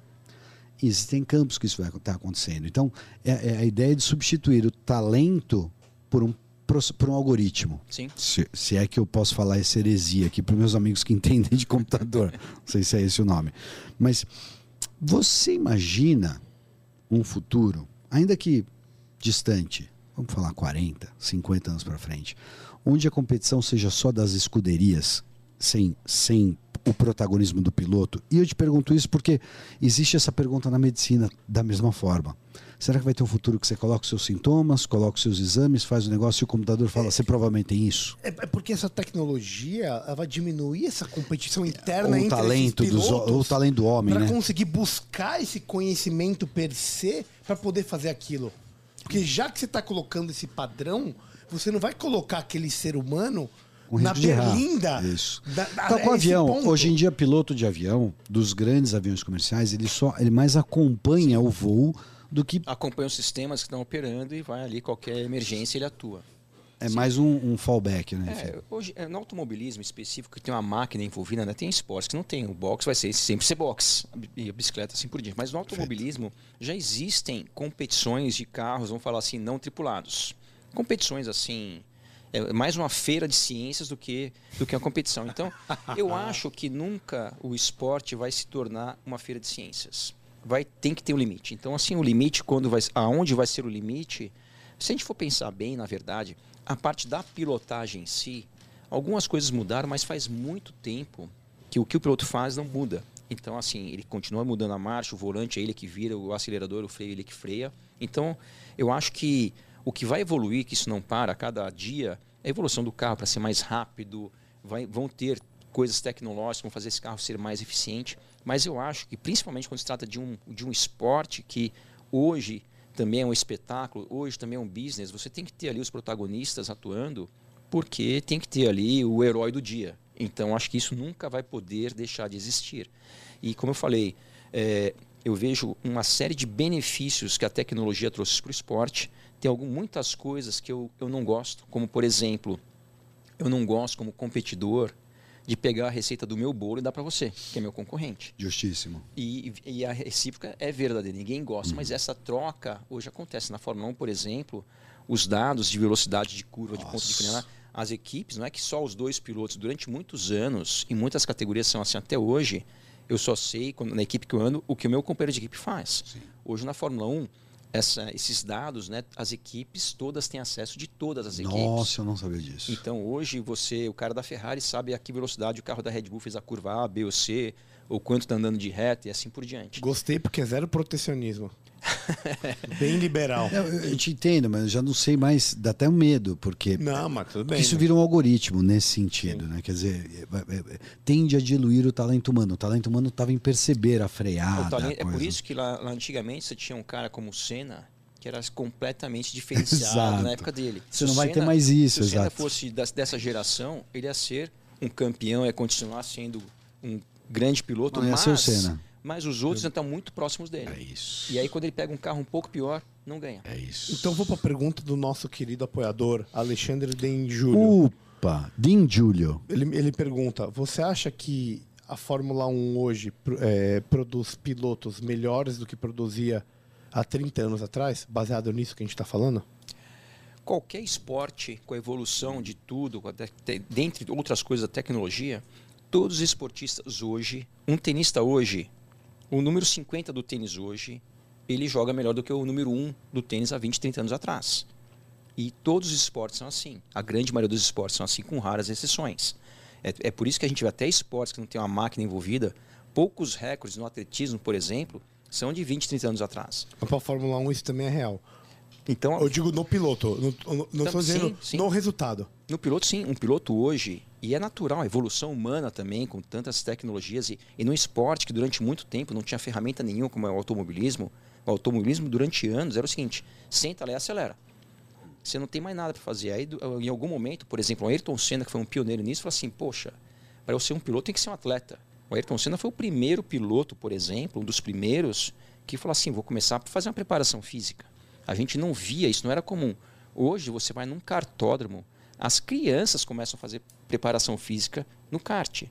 Todos os pilotos de Fórmula 1 hoje em dia são atletas. Na época do Senna, na época do Fittipaldi, a gente viu o filme, quem viu aquele filme Rush, aquela história do cara fumar, beber e correr de Fórmula 1, aquilo é uma história verídica, aquilo acontecia. Aquilo acontecia com vários pilotos.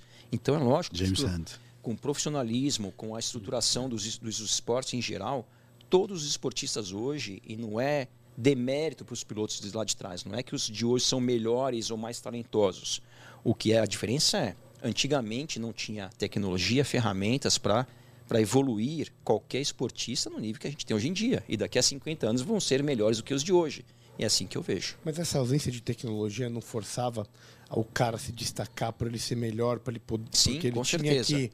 É porque assim, eu, eu entendo, mas me parece muito que. Esse é eu sou um leigo, veja bem. Né? Adoro Fórmula 1. Acompanho, puta, já vi todos os vídeos do Senna, sou fanático, amo.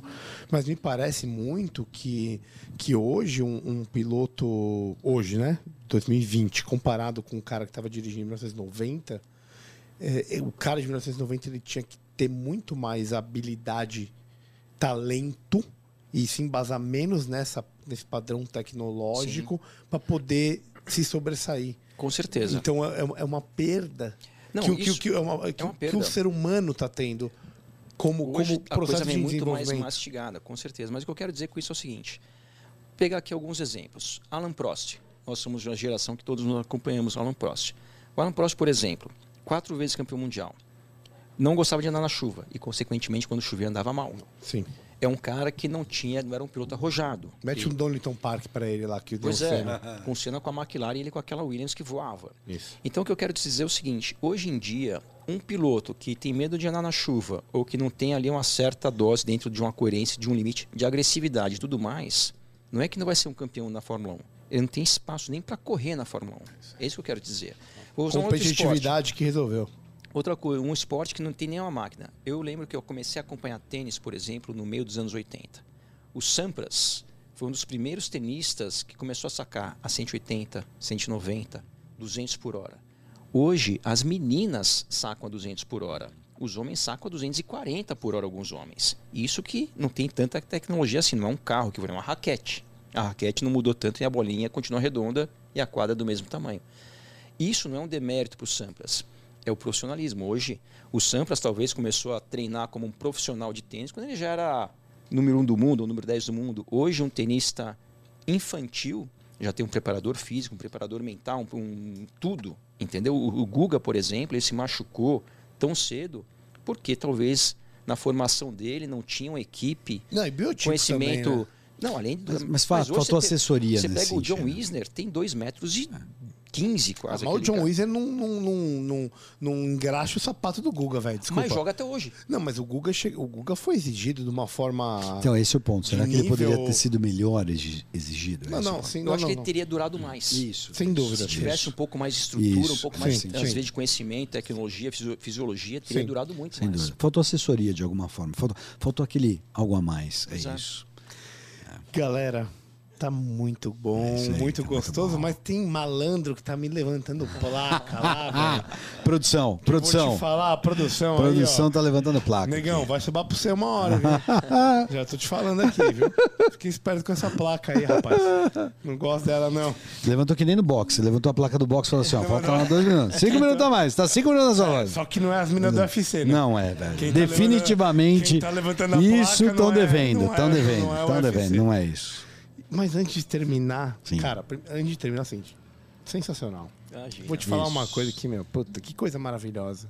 Receber pessoas que, É isso aí. que puta, transparecem a verdade. E é, que é o que a gente busca no dia a dia, não é? Dirigem e filosofam. Puta, é di- dirigem em filosofia.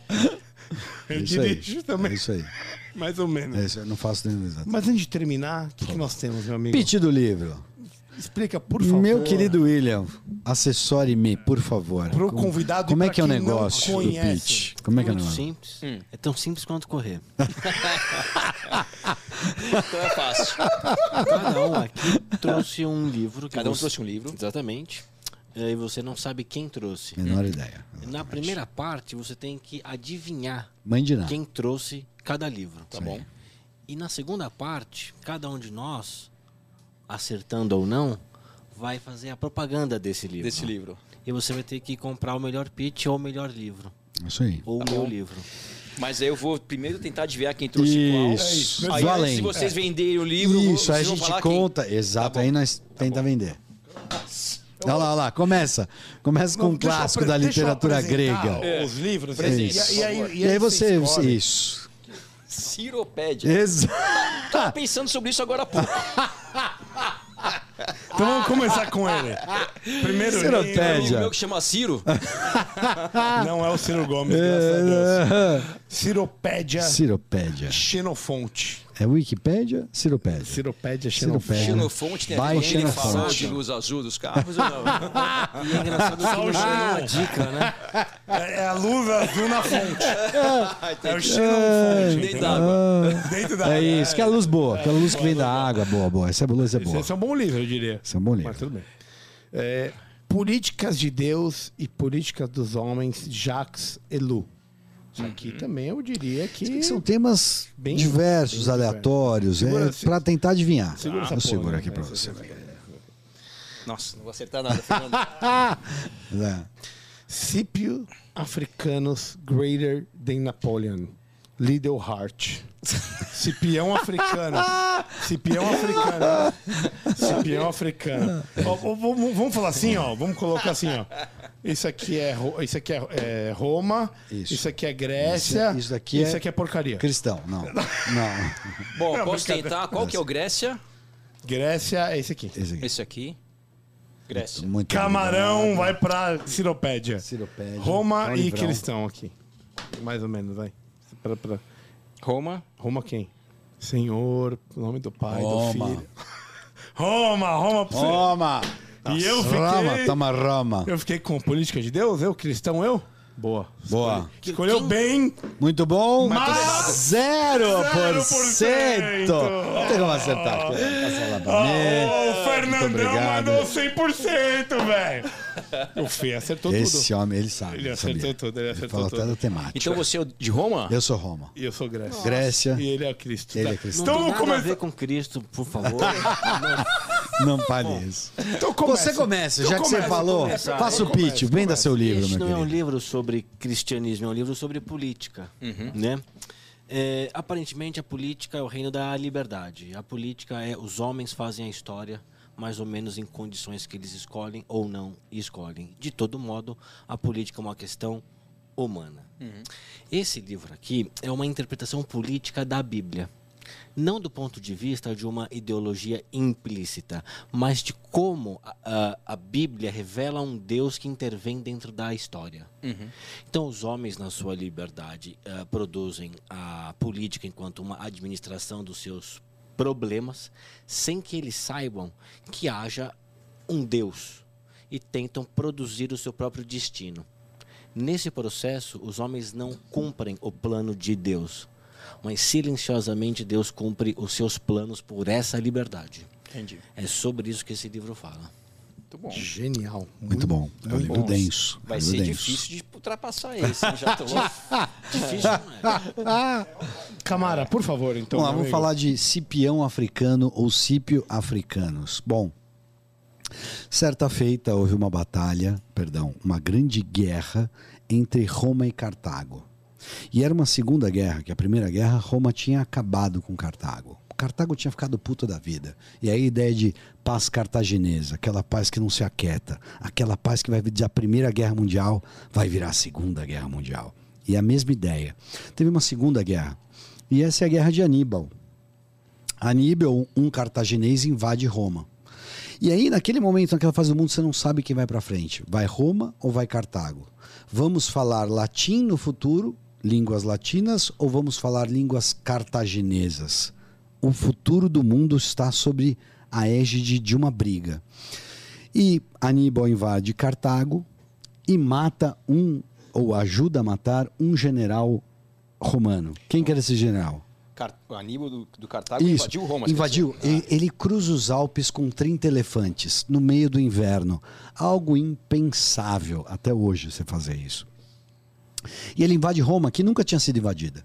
Então, de repente, Roma, que sempre lutou batalhas ofensivas, se vê numa batalha defensiva. E esse era o, esse era o grande trunfo de Aníbal. Ele fala: vou ganhar deles no terreno deles, eles não são preparados para Mas isso. tinha um tal de Fábio Máximos. Tinha tal de Fábio, os máximos não vão. E esse Cípio africano, esse Cípio, esse Cípio, esse é, Publius Cornelius Cípio morre. Meu Deus, e Aníbal tá quase para tomar Roma. Numa grande batalha, depois da batalha de Cannae, ganha. Ele tá quase para tomar Roma, não consegue tomar. E o filho desse general que morreu, outro é- Publius é uma- a é uma história novela longa. ou é uma- um é que a história é pitch? longa, eu não quero perder o pitch. passou 25 Mas o ponto é o seguinte: deixa, deixa eu abreviar. O culpado foi o mordomo. Capitão Mostarda Candelabro Escritório. Gravem bem. ah, detetive, aí muito. Não, mas tá muito bom. Continua, porque essa história é Não, realmente. a história é. E Aníbal fica lá 12 anos no meio de Roma, toca o puteiro, ganha todo mundo, ninguém ganha dele. E o filho do cara que morreu, o filho do cara que morreu, um cara que estava revoltado, um romano revoltado, um cidadão privado, paga do próprio bolso um exército. E ele consegue levar a guerra para a África, que era onde ficava Cartago, na Tunísia. E quando ele traz a guerra para a África e começa a ganhar dentro da África, ele faz que o Senado cartaginês mande trazer. Eu vou terminar, é rapidinho. Mande, mande trazer Aníbal de volta de Roma para Cartago. E isso deu a E aí brecha. ele ganha a guerra. Então, quando você está perdendo num fronte, às vezes você tem que abrir em outro para conseguir ganhar a guerra. E essa é a história de Africanos. Desculpa a demora, mas que a história é longa pra mais cacete. informações, Rede Globo de televisão. Realmente, Temos um realmente. saque. boa história, Deu uma caiada no, no- livro aqui, deu uma caiada. Mas a história é longa, a Um história é pitch longa. de cinco A minutos. história é longa. Vai, vai, ó. Africanos. Você, é um cara justo. Então você tem que contar que ele usou cinco Então, minutos a só, mais. esqueci até de terminar. O nome dele é Publius Cornélio Scipio. Era mais rápido de ter lido o livro.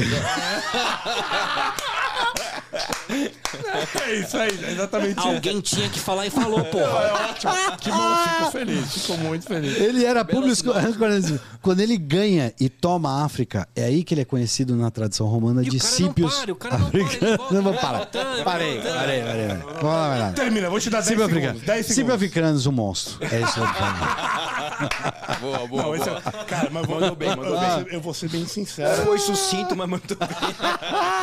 Ó, quando eu cheguei hoje pra fazer o pitch e a gente pega os livros, eu tinha certeza que eu ia ganhar. Mas aí quando o, o Camara me mostrou esse belo exemplar, Não, tá difícil, tá eu difícil. fiquei na dúvida, porque esse cara é foda, irmão. É, Cípio. Independente que demorou cinco minutos ou é não. foda. Se o livro fosse bom, o não precisaria de dois pits. Mas é muito bom. Boa, boa, boa. Vamos Meu ver, amigo. quero ver, quero ver agora. Tô de olho aqui. Cara, meu, meu pitch pra você é muito simples e é por isso que eu sei que eu vou ganhar. é muito simples. Você falou aqui o tempo todo de prática, de virtude, de como ensinar o filho, de como fazer uma educação. Ciropédia significa a educação de Ciro. Falei que tinha a ver com o Ciro, já estava mais ou menos. A educação de Ciro, mas não é o Ciro Gomes, graças a Deus. a, a- a gente tá, a- é, a gente tá falando de um cara que foi um, um- um rei persa. Não sei se eu consigo nem colocar como rei, mas um, um Filho do rei. imperador dos- persa e que foi considerado o rei ideal pela educação. Um bom príncipe deve ser um exemplo de uma boa conduta, um exemplo de uma boa moral e um exemplo espiritual, um homem de virtudes. E esse livro, escrito por Xenofonte, que era um grego, né, que foi lutar pelo Império Persa, foi no século V, IV antes de Cristo, botou no papel o que era a vida de um cara que estava do outro lado do muro, só que era um cara de virtude. E como você é um cara de virtude, eu te trago a seropédia. Você vê, ele é sedutor. uma Ele é sedutor. O pitch dele é magia e sedução, eu ouvi isso aí. Isso aí não é, não é mais um racionalidade. Isso é magia, Eu usei 30 sedução. segundos para o meu pitch. Eu não usei 30 Só, mais um um detalhe. detalhe. Qual que é o seu Pix? Só mais um detalhe. Júlio César e Alexandre o Grande se inspiraram nesse livro. Então, ale- além de. Eu, nem- eu nem quis usar É assim. Ele tenta falar. Essa na Mas manga. veja, ô, Max, esses dois livros você acha na Acabou teu Wikipédia. pitch, já foi, negão. Acha onde? Na Wikipédia. Esse aqui tem que ler. Teu pitch já foi. Ó. Max Wilson. Nossa, me colocaram numa situação. Eu Essa sei, parte mas- final só tem uma a- solução. A sua vida é baseada em decisões, meu amigo. Só tem um primeiro lugar aqui. Só- só- tem o só- primeiro, segundo, é. terceiro. Sua não vida é- pode ler, fazer a Não, seguinte não, colocação, não, você não deve ter ouvido antes. Mas a vantagem é o seguinte: escolhe bem que o que você escolher você vai levar pra casa. Isso. Ó, aí tem. Esse é o presente, porque essa é a graça. É É, a é graça, uma é a venda para você. Essa é a brincadeira. Meu querido amigo, qual livro que Não, você quer muito levar? difícil de escolher. Eu vou levar os três. Não dá pra ser primeiro, segundo e terceiro, Tem não. que. Tem um tem primeiro. empate? Não tem. Tem que Empate ter um primeiro. Fórmula 1 tem empate? Fórmula 1. Corrida de carro tem empate? Não, não, não tem tem. empate. Então, acabou. Vou ter o primeiro. Acabou. Vai ter que escolher um dos três. É isso aí. Aquele, se já levar tá, livro- aquele já tá no chão, nem escolhe. Se É um lembrar o desses meu aqui livro, mesmo. ganha uma passagem para Embu das Artes. E de volta? E de volta. Opa! O meu pra Osasco. Não, eu posso falar, todos muito atra- atraentes. Vou procurar todos eles. Olha que eu não sou muito de ler. Mas eu vou no Ciropédia. Ah, eu sabia! Era, era tudo que ele queria. Ele, ele tudo que ele Tá queria, aqui, velho. meu amigo, mais uma vez Era tudo que vencedor. Acho que já são três semanas seguidas. Ele gosta. Eu- é a arte de vender. Eu diria que é a arte portuguesa de vender as coisas. Isso é uma arte portuguesa. É uma arte eu gosto portuguesa. Eu disso. diria que é a arte Essa arte portuguesa eu gosto. De saber vender as Eu coisas. gosto. Eu gosto dessa arte portuguesa. Cara, Max, velho, puta, velho. Cara, não tem nem o que te falar. Você é um exemplo. aí. Tua, tua- tua vida é um exemplo. Exato. Né? Não tenho a menor dúvida que teu filho tem um baita orgulho de ter um pai como você. É, é visível o quanto você transparece essa coisa Sem querer boa. puxar a cancha pro seu livro, mas é, a ideia de pegar, que Xenofante escreveu Ciropédia, era pegar um grande homem e falar como foi a educação dele. É uma coisa muito curiosa, muito grega. Ninguém está falando do homem enquanto ele já era formado e as boas Sim. decisões, mas está falando como ele nasceu e pedia, da ideia de pediatra, pedagogo, pedagogia, o pede, a criança, como é que ele foi criado, como é que um grande homem se torna, não como ele é. Sim. É bonito isso, é muito grego isso, né, de olhar Muito grego, e essa ideia mano, que você falou, a gente ficou falando muito malandro, disso. aqui, não, não- você já ganhou. Não tá nem discutindo, já ganhou, já ganhou. Todo agora todo era. É, agora já. era. Mas essa ideia, você falou muito disso, como é a formação disso. Acho que curiosamente tem tudo a ver com o pitch. Não, e é por bom. isso que eu escolhi esse livro, porque eu fiquei estudando esse cara lá. essa semana. Aí agora sabe tudo. Agora ele ganhou o pitch, ele sabe tudo. Ele é o profeta. Agora, cê, agora, o cara vai. Eu, percebi o, Bora, o quão né? importante a educação de um filho é pra ele. Fato, sem E dúvida. é por isso que foi esse livro foi Então escolhido. mandou bem. Mandou muito bem. E- e- mas, cara, é agradecer. Né? Imagina, eu que agradeço o convite. Você sabe que quando o Fernando falou de vir aqui, eu vi um- alguns trechos do bate-papo que ele teve aqui com vocês na correria, não consegui ver muito. Mas primeiro de tudo, vendo do Fernando, não tem como, como dar errado. Fato, Mas ao fato. mesmo tempo eu não sabia que ia ser um bate-papo tão gostoso, com um conteúdo tão legal. Então eu realmente fiquei muito, muito positivamente surpreso com esse, com esse dia de hoje. Espero que eu possa vir aqui outras vezes também. Putz, mas eu que agradeço, porque realmente isso faz muito bem para mim, para a gente, né? Ter esse tipo de bate-papo, esse, esse, esses conteúdos, essas coisas que a gente abordou tão legais. E eu agradeço a oportunidade de ter passado essas horas aqui com vocês, que passaram o quê? Duas horas aqui, parece que estou aqui, a, parece que cheguei há 15 minutos atrás. Muito obrigado. E Fernando, obrigado de novo, não só pelo convite, mas pela amizade que você tem comigo, Abel, que o carinho que vocês têm com a gente, com meu filho e tudo que vocês já fizeram por nós. É realmente ter amigos que nem você, realmente é um privilégio para mim. Muito obrigado, meu irmão. Que irado, cara. Que coisa maravilhosa. Ó, só temos a Fantástico. agradecer. Fantástico. Só não esqueçam uma coisa. Arroba Beyond the Cave PDC, por favor. você tá ligado Eu tô hoje, muito rápido. Tá? A partir de hoje você é um cara rápido. Eu aprendi como fazer Uma isso. Eu absorvi hoje a rapidez na minha alma. E o Apoia-se, você lembra? Apoia-se é do William.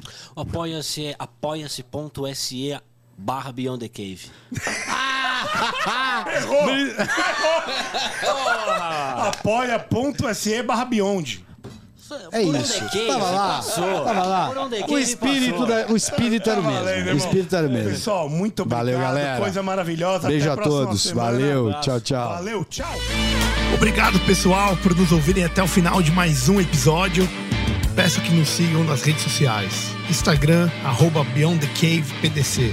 YouTube, Beyond the Cave PDC. Deezer, Spotify e afins. Muito obrigado e até a próxima. Valeu!